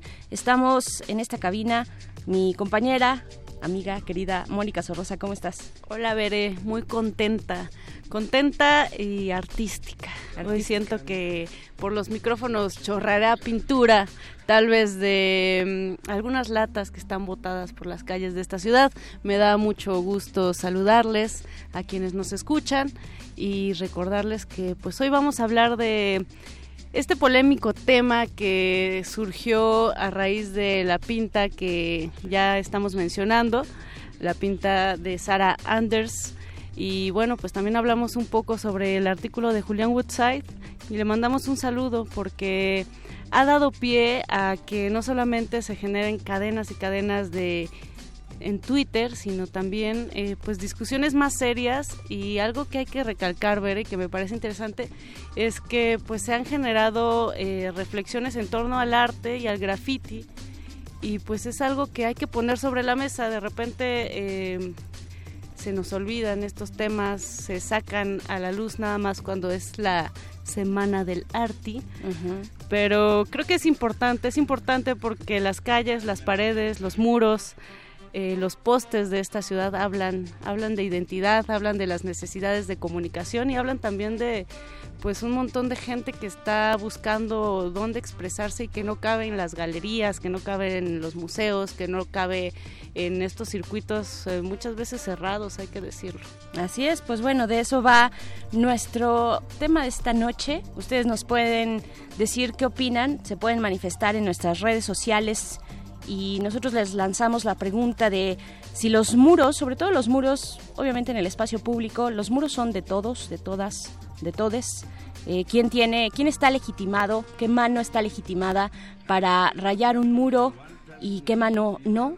cómo se hace, eh, pues cómo se dan y se llevan a cabo estos códigos entre los artistas urbanos. Pues bueno, lo vamos a estar conversando esta noche con ustedes también en nuestras redes sociales, arroba Rmodulada, así estamos en Twitter, en Facebook nos encuentran como Resistencia Modulada y también eh, pues vamos a tener invitados que vamos a estar pues con ellos, los especialistas en el tema, vamos a estar con Oliver Bárcenas, él es gestor cultural e investigador del arte urbano y también pues de espacios culturales independientes. Y nos acompañará también Cintia Arvide, ella es periodista. Hace poco, no hace poco, hace mucho en realidad, hace un par de años eh, estuvimos conversando con ella porque publicó un libro, un libro con ilustraciones, con fotografías, eh, el libro se llama Muros Somos, Nuevos Muralistas Mexicanos. Entonces, pues bueno, precisamente hablando del graffiti y de las grandes obras, obras a veces de gran formato o no, también estos tags o bombas, ¿no? Como el caso de Sombra. Así es, Bere, y pues no podemos iniciar sin antes agradecer a Oscar Sánchez en la producción de este manifieste. Siempre al pie del cañón también Don Agus. Don Agus, despierte, Don Agus. Buenas noches. y el Betoques también atento a los ¿qué? Siete líneas telefónicas está contestando en este momento Betoques. Esperamos que no se haga bolas, que tenga brazos para todos esos teléfonos. Del otro lado del cristal también está Alba Martínez en continuidad. Y de esta manera, a ver, ¿te parece bien que comencemos el manifiesto del día de hoy? Comenzamos este manifiesto, pero pero tenemos algo también importante de, qué hablar, Moni, eh, eh, porque fíjense que hace unos momentos, hace unas horas, eh, la UNAM informó que en toda esta cuestión que sabemos y que, y que bueno, ha tomado los niveles que, que, ya conocemos por cuestiones de violencia de género al interior de la UNAM, pues bueno, la universidad informó en, en una sesión extraordinaria del Consejo Universitario, este Consejo Universitario aprobó reformas a la legislación eh, particularmente el artículo 95, para establecer lo siguiente, que la violencia de género ya es causa grave de responsabilidad en la UNAM y es aplicable a todos los miembros de la comunidad universitaria. Esto es un avance muy importante. Esta reforma del artículo 95 eh, para saber, bueno, cuáles son esas causas graves, lo explica también la universidad en su, en su boletín, en su información, eh, pues cualquier acto de violencia y en particular violencia de género que vulnere o limite los derechos humanos y la integridad de las personas que forman parte de la comunidad universitaria. Y además de esta reforma, al 95 se reformó, se avalaron modificaciones al artículo 99 para establecer paridad de género al interior del Tribunal Universitario.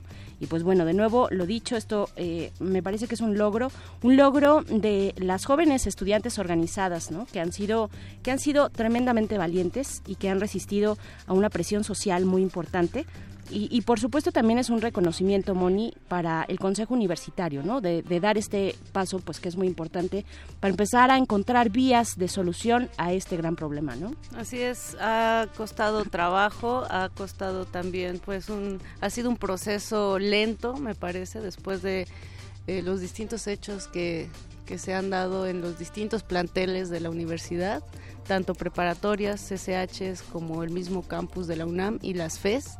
Eh, pero bueno, es, es un paso, es un paso a dar y hay que darle todo el reconocimiento a la lucha feminista que se origina en las aulas de la Universidad Nacional Autónoma de México.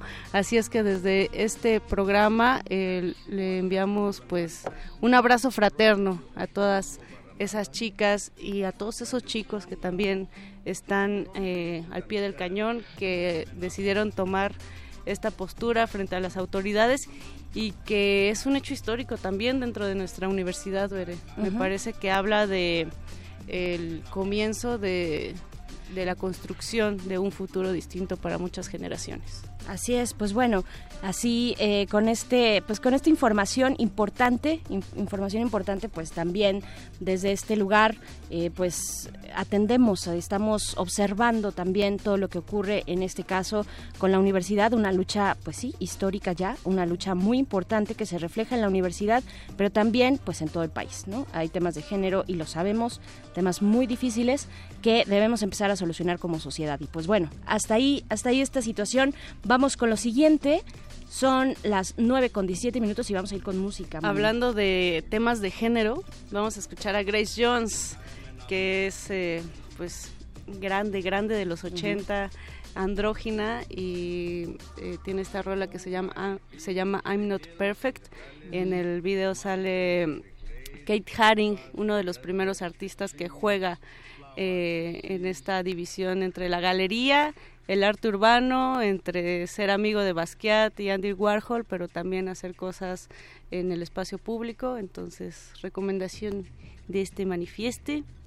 Iniciamos.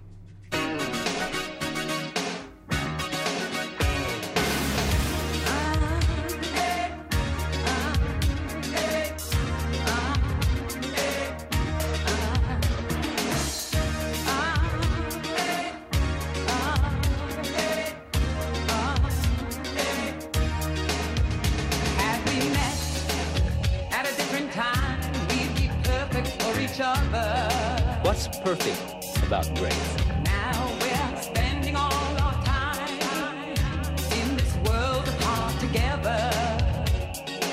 Grace is perfect. My heart is aching from all the love we're giving. She's a wanker. We're not faking.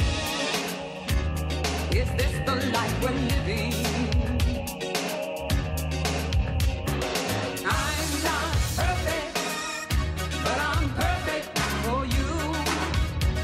Everything, everything is perfect within grace.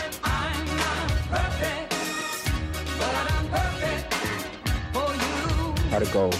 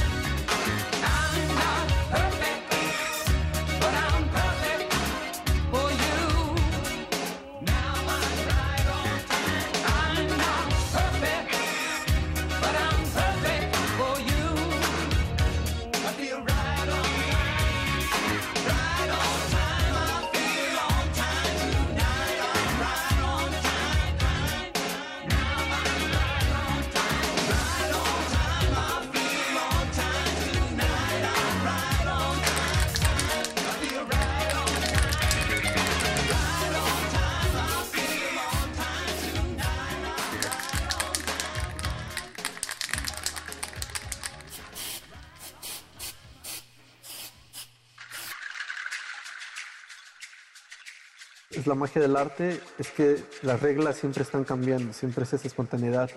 Pintan tan en la calle para comprenderse que son ellos, para comprenderse que son ellos. ¿Dónde está este límite entre el arte urbano y el vandalismo?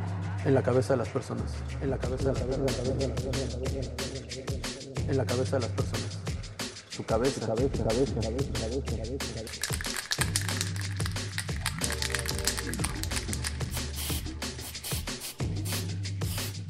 Manifiesto.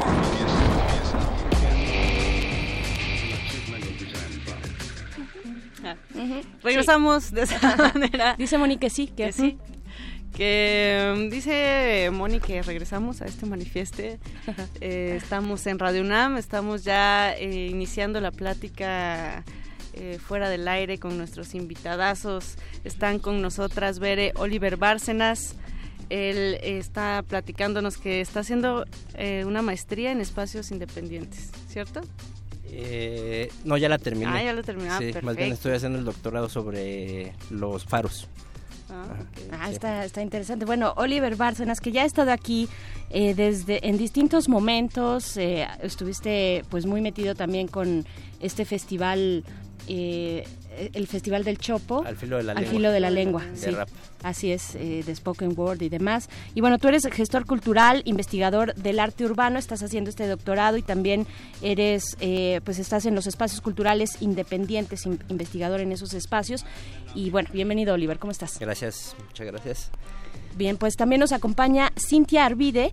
Ella es periodista, periodista cultural y publicó, y también estuvimos conversando con ella cuando en aquel momento, hace un par de años, yo creo, Cintia, que publicaste el libro, un libro ilustrado con fotografía que se titula Muros Somos, los nuevos muralistas mexicanos. ¿Cómo estás, Cintia?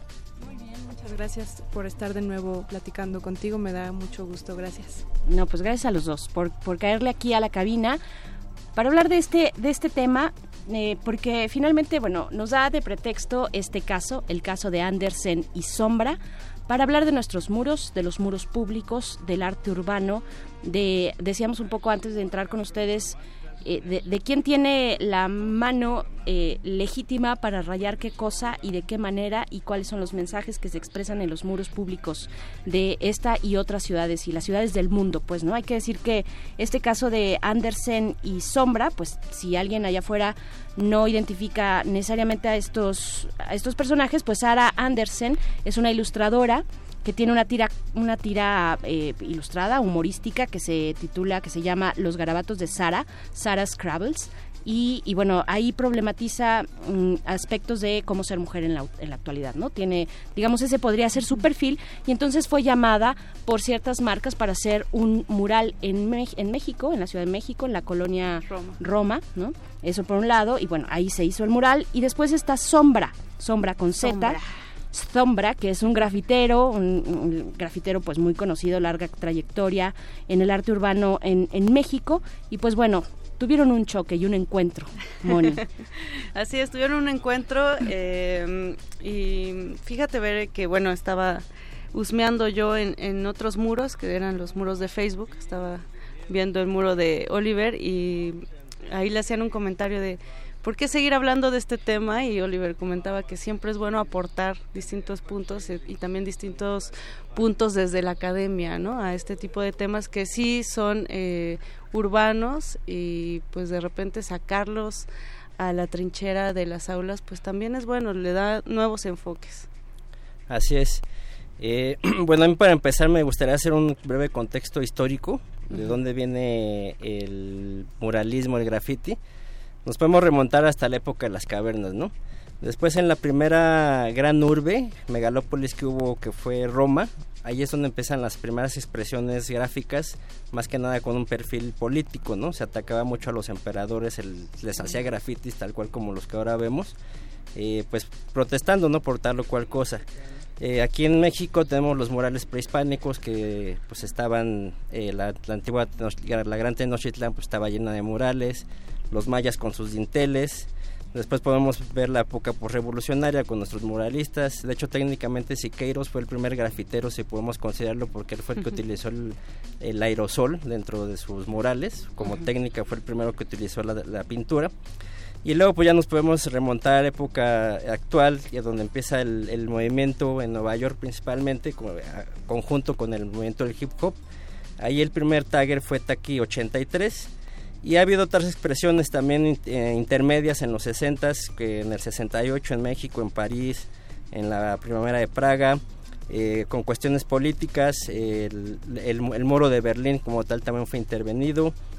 Eh, en Sudamérica también, en, en las luchas contra las eh, dictaduras, había una brigada muy famosa que se llamaba la Brigada Ramona Parra en Chile. También en la lucha de independencia de Irlanda, el ERI, el Registro Republicano Irlandés, dejó mucho, mucho, mucha gráfica. Y eh, bueno, ahorita en la primavera árabe en Egipto también se hicieron muchos murales con perspectiva política, ¿no? Entonces, para dar un contexto un poco de cómo el mural ha sido parte de la historia de la humanidad, ¿no? Y el graffiti. Ahora como tal, eh, pues ya llegando a estos eh, tiempos modernos, la expresión del graffiti ilegal y ilegal es Ujú. un todo, ¿no? O sea, son, son un solo movimiento. Esto de que se quiere separar de que una cosa es este eh, arte y el otro es vandalismo, este, pues no, o sea, siempre van a existir los dos, ¿no? Siempre han coexistido. De hecho, también tenemos una, un registro muy eh, importante en Nueva York, un, un caso actual que hubo, en un famoso edificio que se llamaba Five Points, que estaba en, en- en Manhattan y que este eh, edificio fue destruido. Pero ya como tal, hablando un, po- un poco ya del tema de la gentrificación, eh, este edificio era pues considerado por los artistas urbanos o grafiteros legales e ilegales como un gran lienzo, ¿no? Eh, Claro. Este edificio pues fue derrumbado, pero 21 grafiteros que, que intervinieron ahí eh, y pusieron una demanda ante la corte de Brooklyn y ganaron y el propietario del edificio tuvo que pagarle seis- 6.7 millones de dólares a estos 21 grafiteros bajo una legislación que tiene Estados Unidos y la ciudad de Nueva York que se llama la Ley de Derechos de Artistas Visuales. ¿no? Este, ellos argumentaron que pues era un centro que atraía turismo, era un centro como tal eh, que era pues parte ya como de la cultura de, Nueva York. Se llama Five Points porque representa los cinco barrios de Nueva York. Y pues bueno, ahí nos da un ejemplo de que el argumento que dio al final el, el- el juez cuando les dio la razón es que eh, determinó que es una expresión de arte a preservar. Entonces, para contextualizar un poco Claro. el debate. ¿no? Sí, justo yo te iba a preguntar, Oliver, y por supuesto también a ti, Cintia, sobre qué hace a un grafitero, qué hace al grafiti. Ahorita que mencionabas a Siqueiros, por ejemplo, eh, y bueno, ya nos lo resolviste, pero era la duda de eh, a un grafitero lo hace, eh, digamos, la disidencia, el ser ilegal. eh, ¿Eso hace a un grafitero o hace también la técnica? Eh, ¿Qué podemos decir un poco para ir perfilando de qué estamos hablando cuando hablamos de graffiti, cuando hablamos de graffiti actualmente y cuál es también, Cintia, el impacto que tiene en las comunidades, ¿no? Porque eh, podemos ver que eh, de pronto hay comunidades que aceptan y que fomentan por alguna u otra razón, con algún motivo u objetivo, la pinta de sus bardas, ¿no? Pero hay otras que dicen, a ver, ya no los queremos aquí, fuera del aire. Yo les, les comentaba que en algún momento leí en, en Los Ángeles hubo una protesta en una colonia donde la gente decía, ya no más grafitis porque están gentrificando nuestro espacio de vida, ¿no? ¿Cómo lo ves, Cintia? Está, está bien interesante y ahorita que Oliver estaba platicando, eh, me llamó la atención esta frase que decía, es arte, es vandalismo, que se me hace esta, este debate como ya es tan viejo y tan, ¿no? A veces que dices, es útil todavía seguir como hablando de eso, ¿no? Pero bueno, para mí sí hay una diferencia entre el graffiti entendido como este esta actividad que donde lo que importa es el proceso, o sea, lo, que importa es salir a pintar, o sea, la gente que lo hace no lo hace para dejar algo estético, no lo hace para crear arte o para crear esta experiencia estética, lo hace para eh, sentirse vivo, sentirse parte de una comunidad que es una comunidad que hace graffiti. O sea, sí hay, yo lo veo más como un circuito cerrado, el, el, el graffiti entendido como tags, eh, más como esta cuestión de estamos codificando ciertas cosas. Cuando Y- hablamos de tags, perdón, ¿a qué nos referimos? Porque Ajá, igual no sí, todo el mundo perdón. sabe. Ah, no. Eh, el tag es solo la firma de, de quien lo hace, es su nombre, bueno, la pleca o la placa que, que utilizan, que deciden, por ejemplo, Taki, que es 183, que fue el primero, que Taki era, viene de su pues de su apodo, él era grie- griego, eh, griego ¿no? Eh, y 183 el número de, de la calle donde vivía. Ujú. Entonces, de ahí viene esto, ¿no? De, de ponerte un apodo y un número y firmar esto y decir simplemente aquí estoy, yo pasé por aquí o yo vivo, existo, ¿no? Eh, solo basta ahí. Ahora, para mí sí, esta cuestión de crear personajes, crear un discurso, tener una gráfica, tener contarte algo, o sea, eso ya está muy abierto, ya es algo, o sea, como este gesto, ¿no? De me abro, expongo aquí algo y es para el que quiera, ¿no? Leerlo, entenderlo, qué sé yo, ignorarlo. Eh, para mí sí hay como una diferencia entre entre graffiti, ¿no? Como este clásico y muralismo, este street art, bueno, hay otras stencil, hay como muchas técnicas. También el graffiti tiene mucha técnica, o sea, crear estas letras tiene mucha técnica, mucho estudio y es difícil hacerlo, no cualquiera lo puede hacer, ¿no? Pero sí es más sobre el proceso y sobre la intención. Y sí hay una diferencia para mí. Me llama la atención, Cintia, que hablas de justo de este proceso, ¿no? Y pienso mucho en el arte contemporáneo, ¿no? Hablando de proceso. Y Oliver eh, platicaba de, digamos, las intersecciones que tiene con el muralismo. Es decir, estamos hablando de eh, un arte que ha sido criminalizado, que es el graffiti, que es la apropiación de las calles, de los muros, y otro que es totalmente aceptado, incluso hasta eh, se, da dinero, ¿no? Es decir, este, eh, se propicia por el mismo Estado, ¿no? Pero hay una dimensión política en este sentido que creo que hace la diferencia, no sé, a lo mejor va por ahí. ¿Qué nos puedes decir, Oliver? Sí, eh, bueno, de hecho, yo creo que de unos 15 años para acá, eh, fue ya socialmente aceptado, ¿no? Porque antes tanto el ilegal como el legal eran vistos como actos de vandalismo, ¿no? Eh, posteriormente, yo ya como unos 15, 10 años para acá, ya ha sido eh, por la sociedad aceptado y por ende eh, las empresas y el gobierno ya lo, lo patrocinan, ¿no? Los contratan a los artistas para hacer este, intervenciones, como fue el caso ahorita de, de Andersen, ¿no?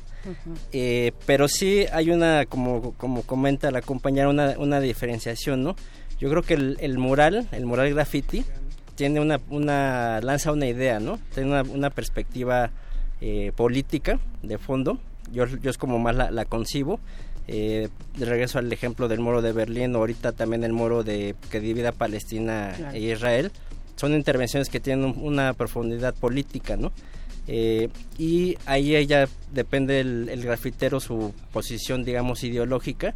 Eh, pero también dentro del circuito hay mucho eh, este debate también entre los ilegales y los legales de qué de este tema de qué tanto te vendes no pero a final de cuentas pues son eh, personas que tienen que vivir de algo. Unos se consideran artistas otros nada más es una cuestión de territorialidad de marcar tu, tu barrio no hay, hay unos que no, no, no es nada político el- hay una parte del grafite ilegal que no es nada no tiene nada de profundidad política sino nada más es eh, poner mi nombre por todos lados y mi crew eh, o sea mi banda y de ahí pues como marcar un territorio, ¿no? Que donde más rayes o donde más difícil lo hagas y te a un espectacular. Eh, hace unos años en el Estado de México hubo uno que se metió y rayó un, eh, un eh, helicóptero de la Marina. Entonces esos niveles de, de dificultad entre los ilegales es el reconocimiento que hay, ¿no? Pero, también es político, ¿no, Oliver? Eso ya es sí, político, sí, eh, por ejemplo, y también apropiarse del territorio puede ser un acto político, aunque sea es. nada a más contar. inconsciente, pero sí, ¿no? Quizá algunos lo hacen como dices, nada más por el, o sea, en la mente tenían quiero rayar lo más posible, pero al- en el fondo, si lo analizas como en todo el contexto, pues sí, quizá es un acto político. Y podemos ahí, por ejemplo, poner un ejemplo internacional, ¿no? Este Banksy. ¿no? Sí. Eh, él, por ejemplo, es un ilegal que pues ha, ha entrado al circuito de las galerías, ¿no? Él ya vende en millones de dólares sus piezas, la famosa pieza que apenas Pero él no las vende, ¿no? tiene un este un intermediario. eh, Tiene como tal, ¿no? manager. Ajá, tiene un manager, ¿no? A Pero si alguien va, pero nada más para, para un poco resolver esta cuestión, si alguien va en un muro de San Francisco eh, y, y ve una, una de sus obras y la y, y recorta el muro, porque ha pasado, ¿no? Quitan la Ujú, pared y- sí. y, y lo venden en una galería, en, en una de estas ferias de arte, no sé, la de eh, Miami, Miami o- ¿no? Este, ¿qué, ¿Qué pasa ahí? O sea, ¿el artista está involucrado en esto? No, ¿Qué ahí sabes? sí se lo llevan el muro como tal, sí tiene derechos de autor, porque él como tal ya tiene un registro de su marca, es lo mismo que tiene este eh, Obey, ¿no? El que hizo la famosa, el famoso diseño de la campaña de Obama. Ellos ya eh, se registran como marcas, ¿no? Entonces regreso al debate, ¿no? Del tema entre los ilegales y los legales, ¿no? Sí. Hay un italiano que se llama Blue, que él sí mantiene un discurso muy, muy, muy contestatario, muy político. De hecho, hay una obra aquí en, en la ciudad que pueden ver ustedes en Eje 1 y Reforma, una obra maravillosa. Y él es uno de los más críticos de Banksy, ¿no? De este tema de por qué se vende, ¿no? Ahora, en- en- enlazándolo con el tema de Anderser y Sombra, de, de quién es el espacio, ¿no? De quién es el espacio público. A ver, vamos, vamos a poner una pausa ahí, porque también quiero preguntarte, Cintia, eh, esta cuestión de venderse, así lo pone Oliver, ¿no? De venderse o Qué no fuerte. venderse. Es fuerte, Es- Oliver. es- tiene mucha carga Sí, eso, ¿no? Sí, Sí, hay una carga ahí.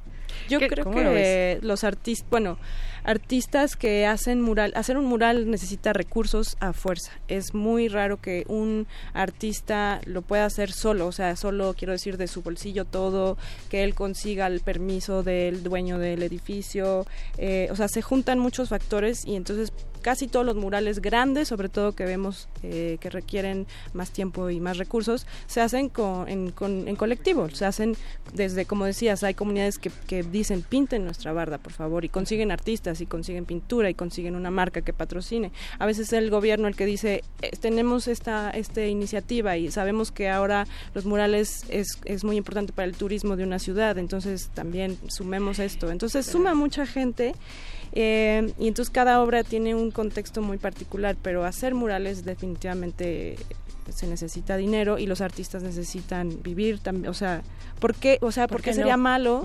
Yo no lo veo como algo malo que un artista le paguen por hacer su trabajo, ¿no? Pero la pregunta creo que es quién decide, ¿no? El valor de estas obras y qué artistas, quién decide qué quiénes de estos artistas este pues son dignos para ser representados por una campaña, por un gobierno o por alguien, ¿no? Por un mecenas, digámoslo así, ¿no? Vamos a continuar con este debate, si les parece bien. Eh, no sin antes escuchar una recomendación de nuestro productor Oscar Boyce. Escuchemos a Grandmaster Flash con Wild Style y regresamos. Esto es Manifieste. Manifiesto.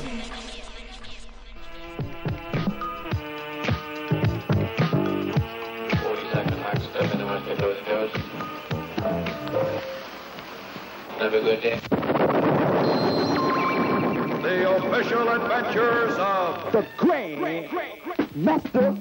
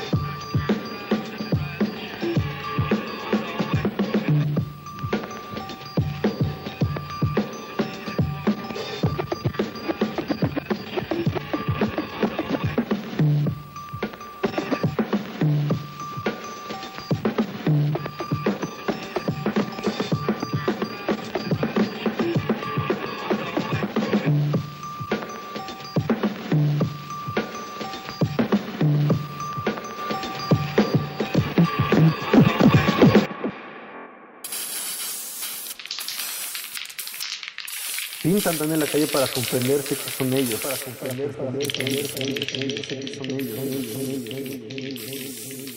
Pintan tan en la calle para comprenderse que son ellos. Para comprenderse, para comprenderse que son ellos. Comprenderse que son ellos. El artista urbano te conviene.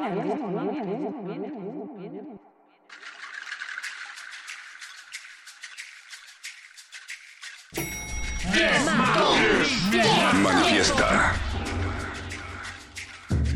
Y después de esta rolita, esta rolita de Grandmaster Flash Wild Style, eh, estamos de vuelta en Manifieste en esta ¿Por qué noche. no podemos tener nada bonito? ¿Por qué no podemos simplemente disfrutar de la vida? va a ser la frase que quede de todo esto. Pues estamos con Oliver Bárcenas, gestor cultural e investigador del arte urbano, y también Cintia Arvide, periodista cultural, eh, escritora eh, de este libro Muros Somos Nuevos- los Nuevos Muralistas Mexicanos, sobre un caso, y ya vamos a llegar al caso, al caso que detonó muchas cosas, que detonó una discusión cultural creo que importante, donde salieron a relucir, como todos los casos polémicos, pues muchas eh, versiones de la sociedad eh, mexicana que estuvo ahí, ¿no? De, porque pues esto llegó un poquito más allá de, ¿no? De, del gremio muy particular de, los grafiteros y de los artistas urbanos y, y es el caso de Andersen versus Sombra, ¿no?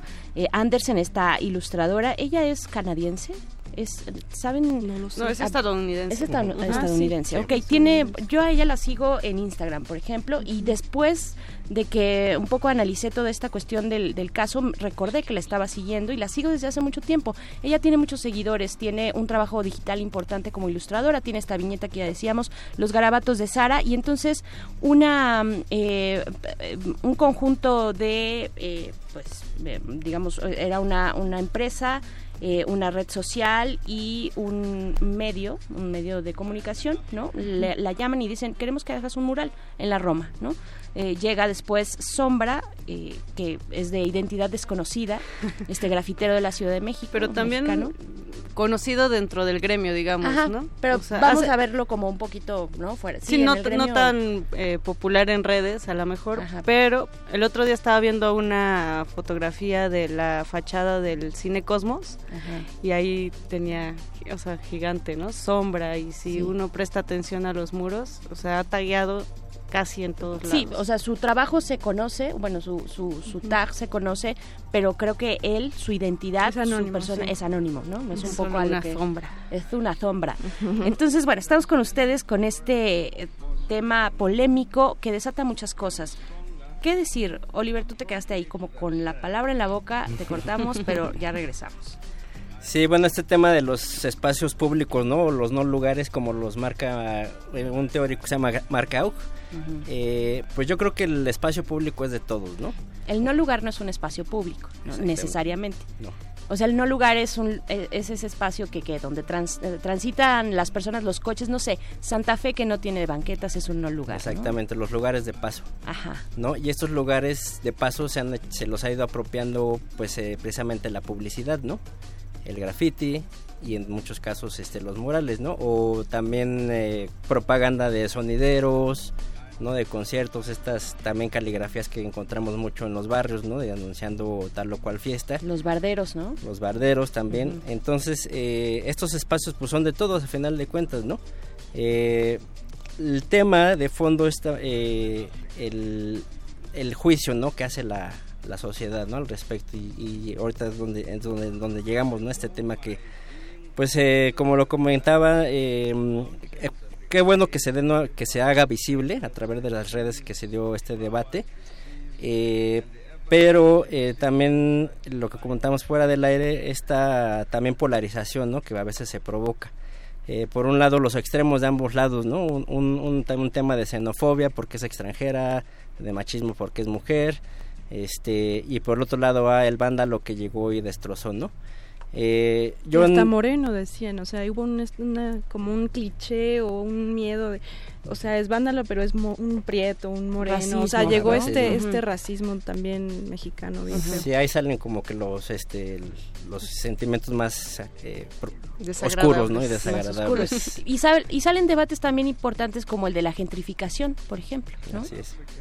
¿Cómo, ¿Cómo lo ves tú, eh, Cintia? Ay, A ver, pues- ¿cómo, cómo describías? Te, te enfrentaste, a este, viste en redes sociales, sí, yo- decías que pasaste por un montón de emociones y momentos a leer, así. sí, fue como primero sorpresa, luego risa, luego miedo, luego frustración, enojo y al final de todo sí me quedó como, bue- bueno, pues al final de todo seguramente los protagonistas, o sea, Sara y Sombra están súper tranquilos en su casa, bien cool y mientras todo el mundo se está odiando, insultando y demás.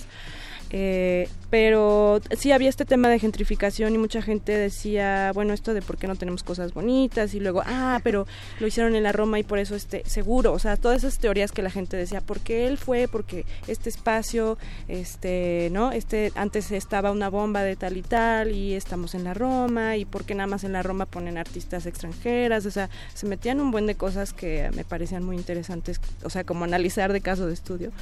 Pero realmente la Roma, eh, no por poner ahorita un mural bonito, ¿no? Ilustrado, bonito, lo estás eh, gentrificando más de lo que ya está. o sea, Sí, ya no digo, se podría lo vas a cambiar más con, con un Sí. mural, me pareció como extraño eso, ¿no? De por sí ya la Roma por ahí, quien, o sea, pasan de todo, pasan, hay comunidades indígenas, pero hay muchos turistas, hay extranjeros, hay gente que está viviendo ahí seis meses de otro país y hay artistas y hay estudiantes y, o sea, ahí está padre, es justo Pero- muy ecléctico en la Roma, ¿no? Pero, pero lo cierto es que antes vivía una comunidad de un perfil muy particular ahí, eh, después del temblor, del sismo Sí. del 85, ¿no? Tiene su propia historia de barrio, la Roma, y Sí. ya no tiene esa, esa historia Ha de barrio. sí se ha ¿no? se, transformado. ro- se rompió esto que llamamos gentrificación, ¿no, Moni?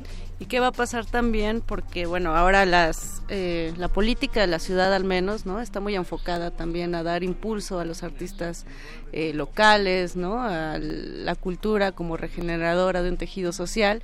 Y hay proyectos también encaminados, ¿no? A fomentar eh, el muralismo o el graffiti. Y sí lo hay, eh, qué bueno que lo dices porque, porque hay, por ejemplo, hace rato leí otro tuit que decía, ay, ¿por qué le dan estos muros a alguien de que ni es de aquí, no sé qué, ¿no? Y decía, habiendo tanto talento aquí. Pero sí hay, hay, hay mucho talento y está en las paredes y está hecho por los vecinos y está hecho por la delegación. O sea, sí lo hay, sí también se le da el espacio y no por eso tampoco vamos a cerrarnos las puertas y decir, ay, no, ningún extranjero que venga a pintar aquí.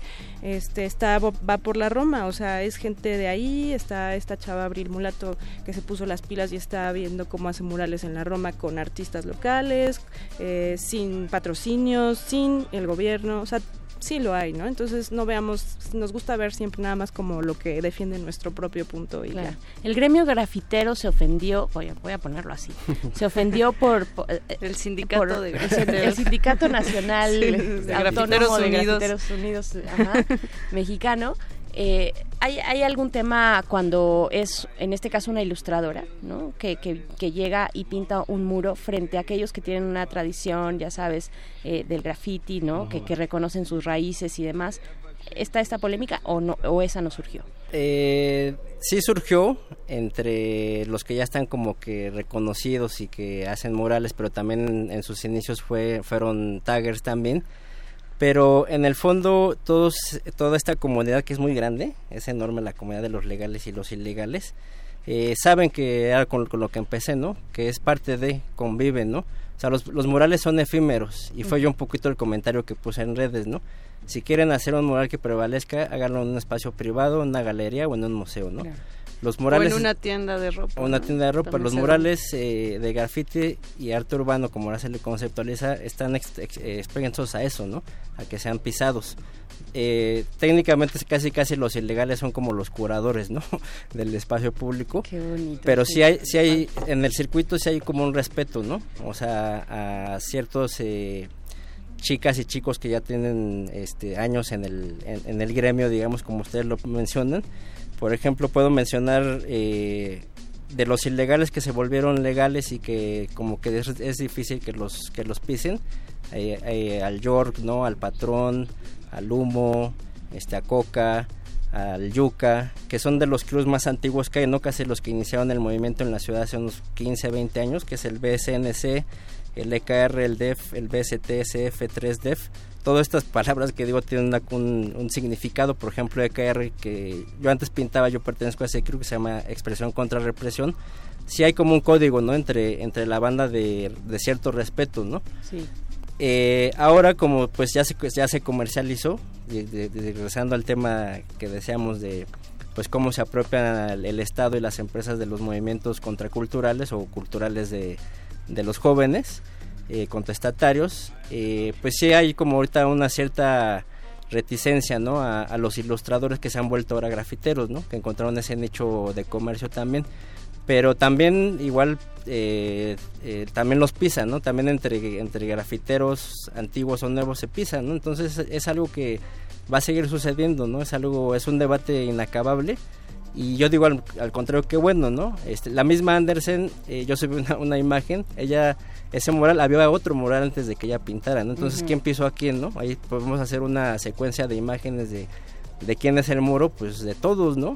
Y si se pisa, pues haces otro y ya, y qué bueno que vayan apareciendo nuevas eh, imágenes, nuevos murales, pero esa es su naturaleza, ¿no? Son efímeros. Creo que el tema ahí fue como, o la gente lo que decía era como, o sea, si vas a pisar algo que sea mejor de lo que estaba, ¿no? Es todo este... Pero que es mejor. Pero mejor entonces, ¿en qué sentido? Es muy, sí. es muy eh, exacto, sí. es muy difícil contestarlo, o cada quien contesta desde su ¿no? trinchera. Sí, este, claro. Pero bueno, sí es cierto que algo que es popular, que tiene personajes como queridos por la gente, toda una generación de millennials que se identifica con los cómics de Sara, pues va a decir, a mí tu tag de sombra no me dice nada, ¿no? Entonces entiendo esa parte también y creo que hay espacio para todo, pero pero Sara igual lo decía, pues no pasa nada, tiene pintura anti-graffiti y ya. O sea, sí, bueno, para el, bueno, pudimos el, haber empezado por ahí, pero no, porque entonces nos perdemos de sí. toda esta discusión, ¿no? Sí. ¿Quién habrá inventado la pintura anti-graffiti, me pregunto? ¿Qué mente eh, macabra? ¿qué mente macabra? habrá Yo lo compararía un poco con quizá una un puesto de quesadillas, ¿no? De barrio, ricos, este, jugosas, eh, grasosas y una cadena de quesadillas, ¿no? Que está por toda la ciudad. Entonces, habrá quien prefiera ir a la cadena, ¿no? De quesadillas. Habrá quien nunca le va a saber igual una quesadilla en, una, en un restaurante de cadena que en su propio barrio, ¿no? Entonces, creo que lo importante es eso, que caben, ¿no? Todas estas visiones en, distintas en la ciudad. En el mismo muro. Sí. Que esa es el, la cuestión, ¿no? El, el, espacio, el territorio, cómo se usa, qué quieres, qué mensaje quieres enviar. Lo que decía Cintia, ¿cuál es, eh, a, a, qué nos referimos cuando un mural tiene cierto valor, valor respecto a qué, ¿no? O, o un graffiti respecto a qué. Chicos, se nos está acabando el tiempo. Bueno, hay que mandar un saludo a Pablo Extinto, que siempre está presente en este manifieste. Eh, dice, contentas y artísticas están señora Berenjena y Mónica Sorrosa en el manifieste de esta noche en nuestra resistencia modulada, nuestra resistencia modulada de cada noche, es como el pan de cada día también. Pero bueno, dice, hagan arte, destrocen arte, coman arte y yo quiero amarte. ¿Para quién ah. es eso, Pablo Extinto? Ponnos, cuéntanos el chisme completo. Son las 9.54 y nos estamos despidiendo ya. Tal vez un breve comentario de cada uno de ustedes, eh, Cintia Oliver. Sí, gracias. Eh, pues básicamente ahorita con la cuestión de género que está muy, muy eh, en pie de, de lucha. Eh, también hay que resaltar que hay una fuerte eh, movimiento de las chicas dentro del, del graffiti. Eso. Siempre se había considerado la escena como de hombres, pero ahorita está habiendo una fuerte avanzada, ¿no? Este está Basi, que, que, Eva Bracamontes, Paula Elfín. Mm. Puedo mencionar ahorita, hay una larga lista, ¿no? Pero hay que hacer presente también el, el, el movimiento que las mujeres están haciendo dentro del graffiti, ¿no? Cada vez hay más, más expresiones de, de parte de, de las mujeres y es un es una estética muy fuerte la que están planteando, ¿no? Yo, claro. yo cerraría con eso y muchas gracias nuevamente y a la audiencia por escucharnos. Gracias, gracias Oliver. Cintia, bueno, tú tienes un libro, Muros Somos, uh -huh. donde retratas precisamente el trabajo de, de, muchas de estas mujeres artistas, ¿no? Sí, y, y, justo ahora que estoy preparando como mi siguiente proyecto o aventura, este, una de estas cuestiones es tener, porque no es porque busque, sino porque ahí están justamente muchas mujeres muy activas ahora haciendo cosas en los muros, me da mucha emoción. Y, y, pues este debate lo que al final me gustó es que la gente, gente que no necesariamente está en el gremio o sigue esto, pues volteó a ver esto y se planteó y reflexionó y pensó sobre esto y me dio mucho gusto que la gente voltee a ver a los muros y ya sea lo que piense, pues que, hagamos más cosas con ellos, ¿no? Claro. Oye, pues gracias, gracias a los dos. Fíjense, Moni, también al inicio del programa decíamos, eh, dentro de toda esta controversia Andersen, Andersen Sombra, también por ahí salió el tema de los monumentos históricos, ¿no? Que son también espacios públicos, monumentos históricos con una gran eh, carga política eh, y el tema de las expresiones de protesta feministas, ¿no? Y yo creo que eso nos da para Otro invitarlos nuevamente, tanto a Oliver como a Cintia. Eh, y dejarnos este pues picadas con este tema también, Bere. Uh -huh. Muchas gracias. Gracias, Moni. ¿Te parece bien si nos vamos con música? Hablando de movimientos feministas, escuchamos a Onebrilla. Eh, la canción es Firme en el Barrio, es una rapera originaria de Perú. Y muchas gracias a Oscar Sánchez en la operación de este programa, a Don Agus también en los controles y a Alma- Alba Martínez en continuidad. Gracias a ti, Mónica Sorrosa. Eh, síganos en redes sociales. Sigan también a. Bueno, ustedes tienen redes sociales, chicos, o solo es Facebook muy personal para, para la tía y la abuelita y el. No, tío? sí, bueno, yo estoy como ¿Sí? Oliver Dop. Ok, Oliver Dup. Yo tengo Muros Somos en Facebook y en Instagram. Perfecto, pues ahí lo seguimos. Gracias, Moni. Gracias. Gracias, Bere. Nos vamos. Siguen aquí en la Resistencia Modulada. Manifiesto.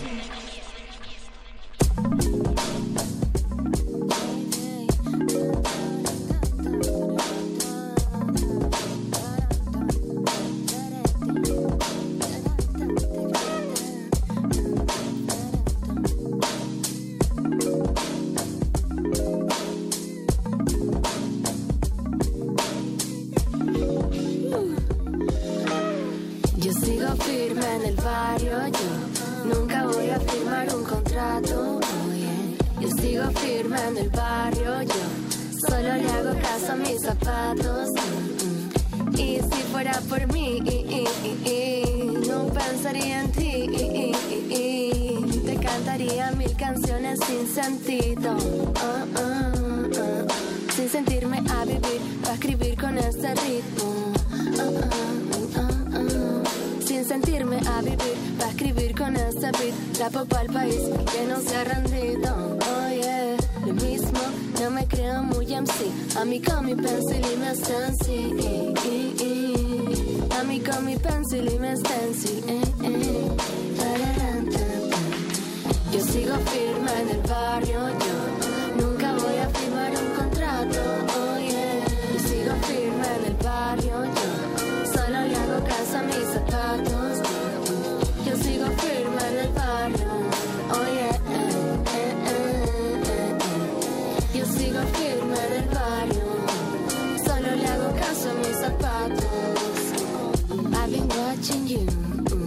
I despise you. mm, mm, mm. Habla todo lo que quieras, pero I have a tough life too. Tengo miedo de romper el hielo en serio. La música es mi vida y en mi vida ya no hay tiempo. Oh yeah, yeah. I'm not sorry. Soy feliz con lo que soy y lo que tengo y siento. Sigo firme en el En la colectividad, la distancia entre los cuerpos es ilusoria. Pero en esa distancia está nuestro manifiesto.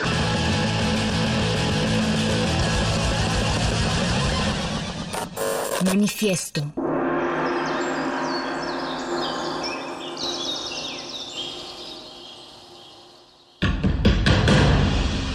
Como dijo el sabio Playlist Zoo, el viaje de las mil canciones empieza siempre con la primera reproducción.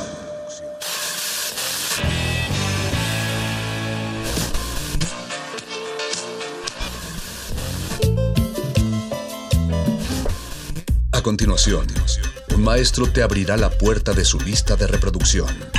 El resto va por tu cuenta. Play listo.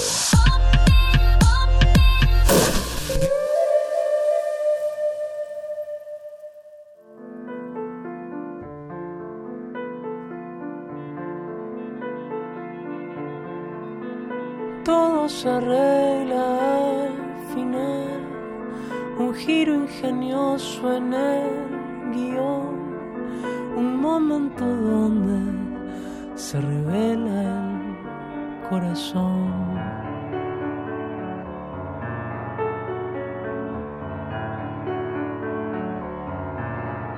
En el espacio, en el mar, de superhéroes o documental. Si no te duermes, te prometo, llorarás. No te angusties, es un poco lenta, pero genial. Yo solo quiero que sientas lo que yo sentí cuando la vi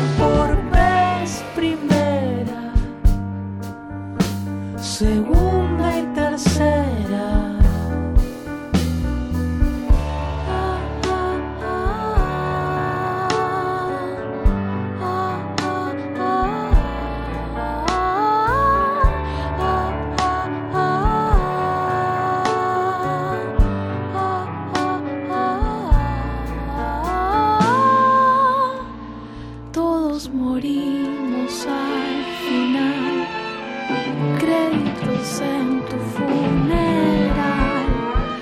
suena una orquesta invisible y puedes ver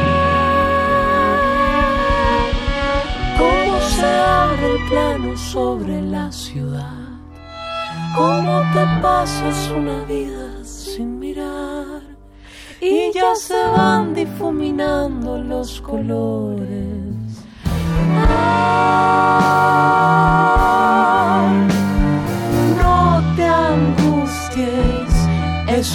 lenta pero genial. Yo solo quiero que sientas lo que yo sentí cuando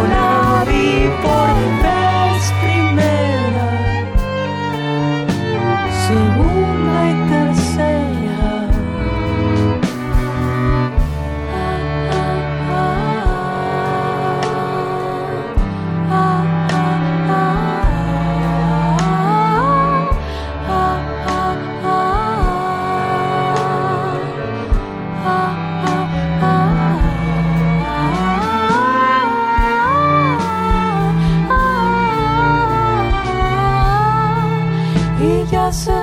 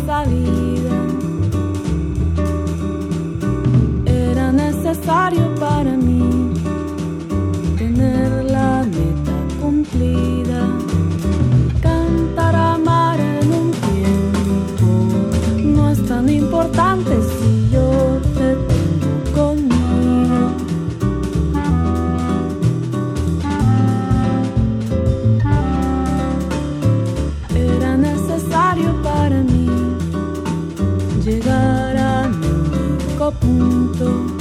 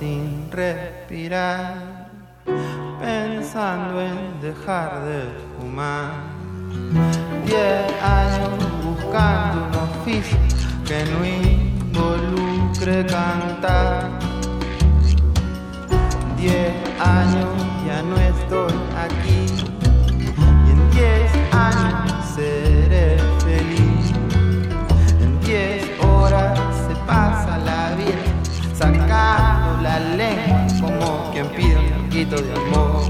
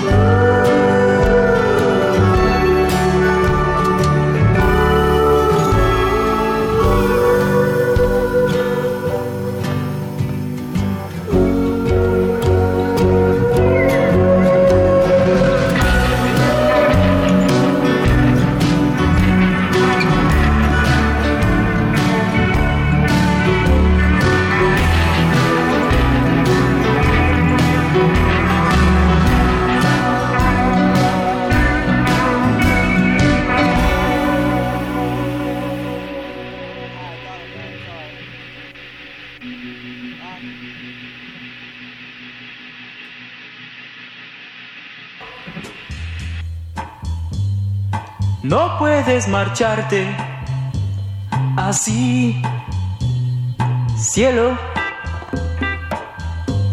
Tienes que explicarme aquí. Yo sin ti no viviré, porque de pena moriré. Cielo, quédate junto a mí.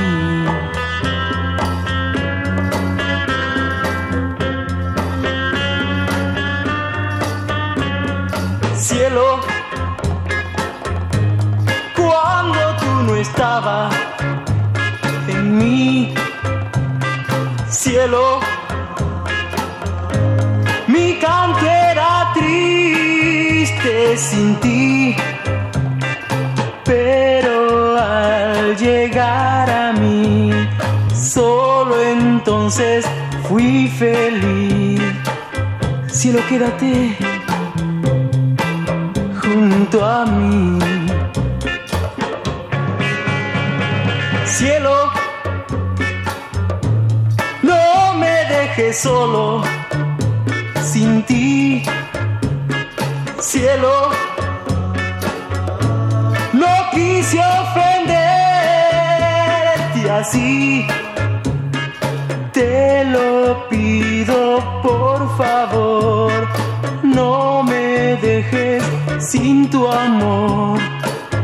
Cielo, quédate junto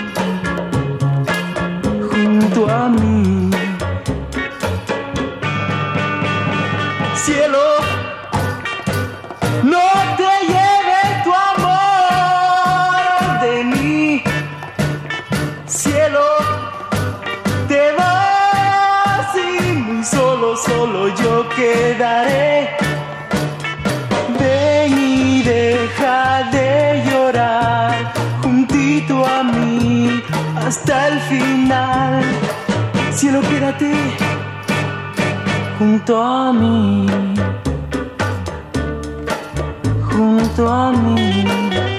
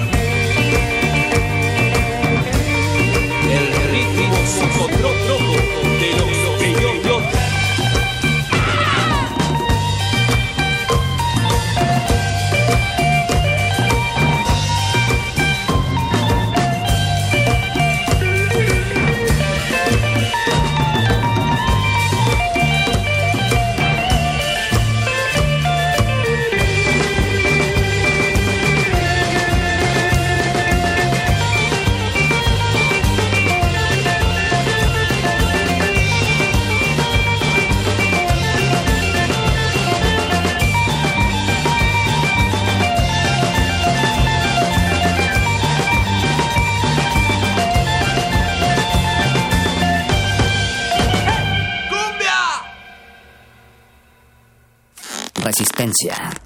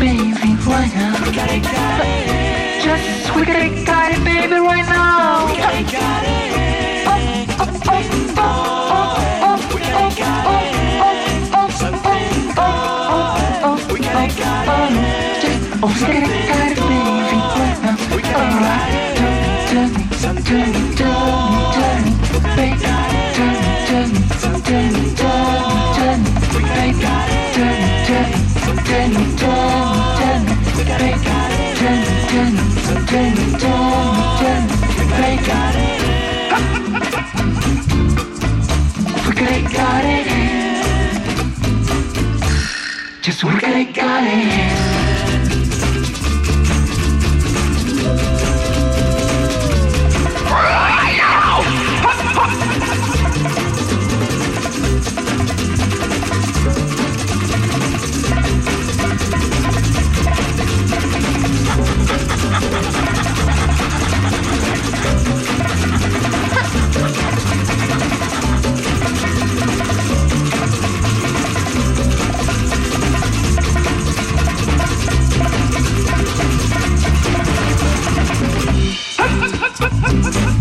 Something going.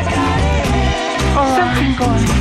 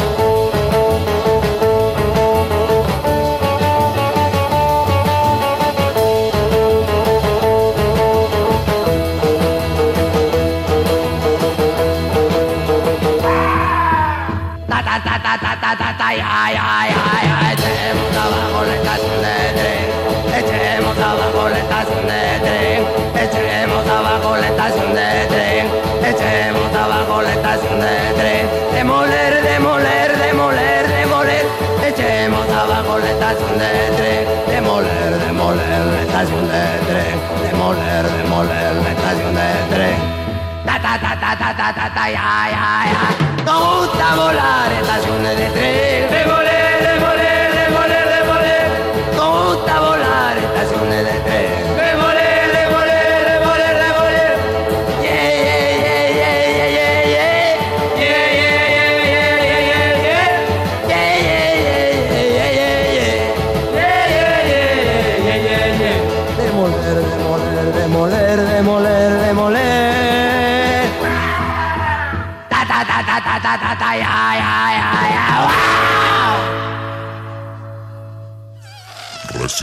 frecuencia modulada.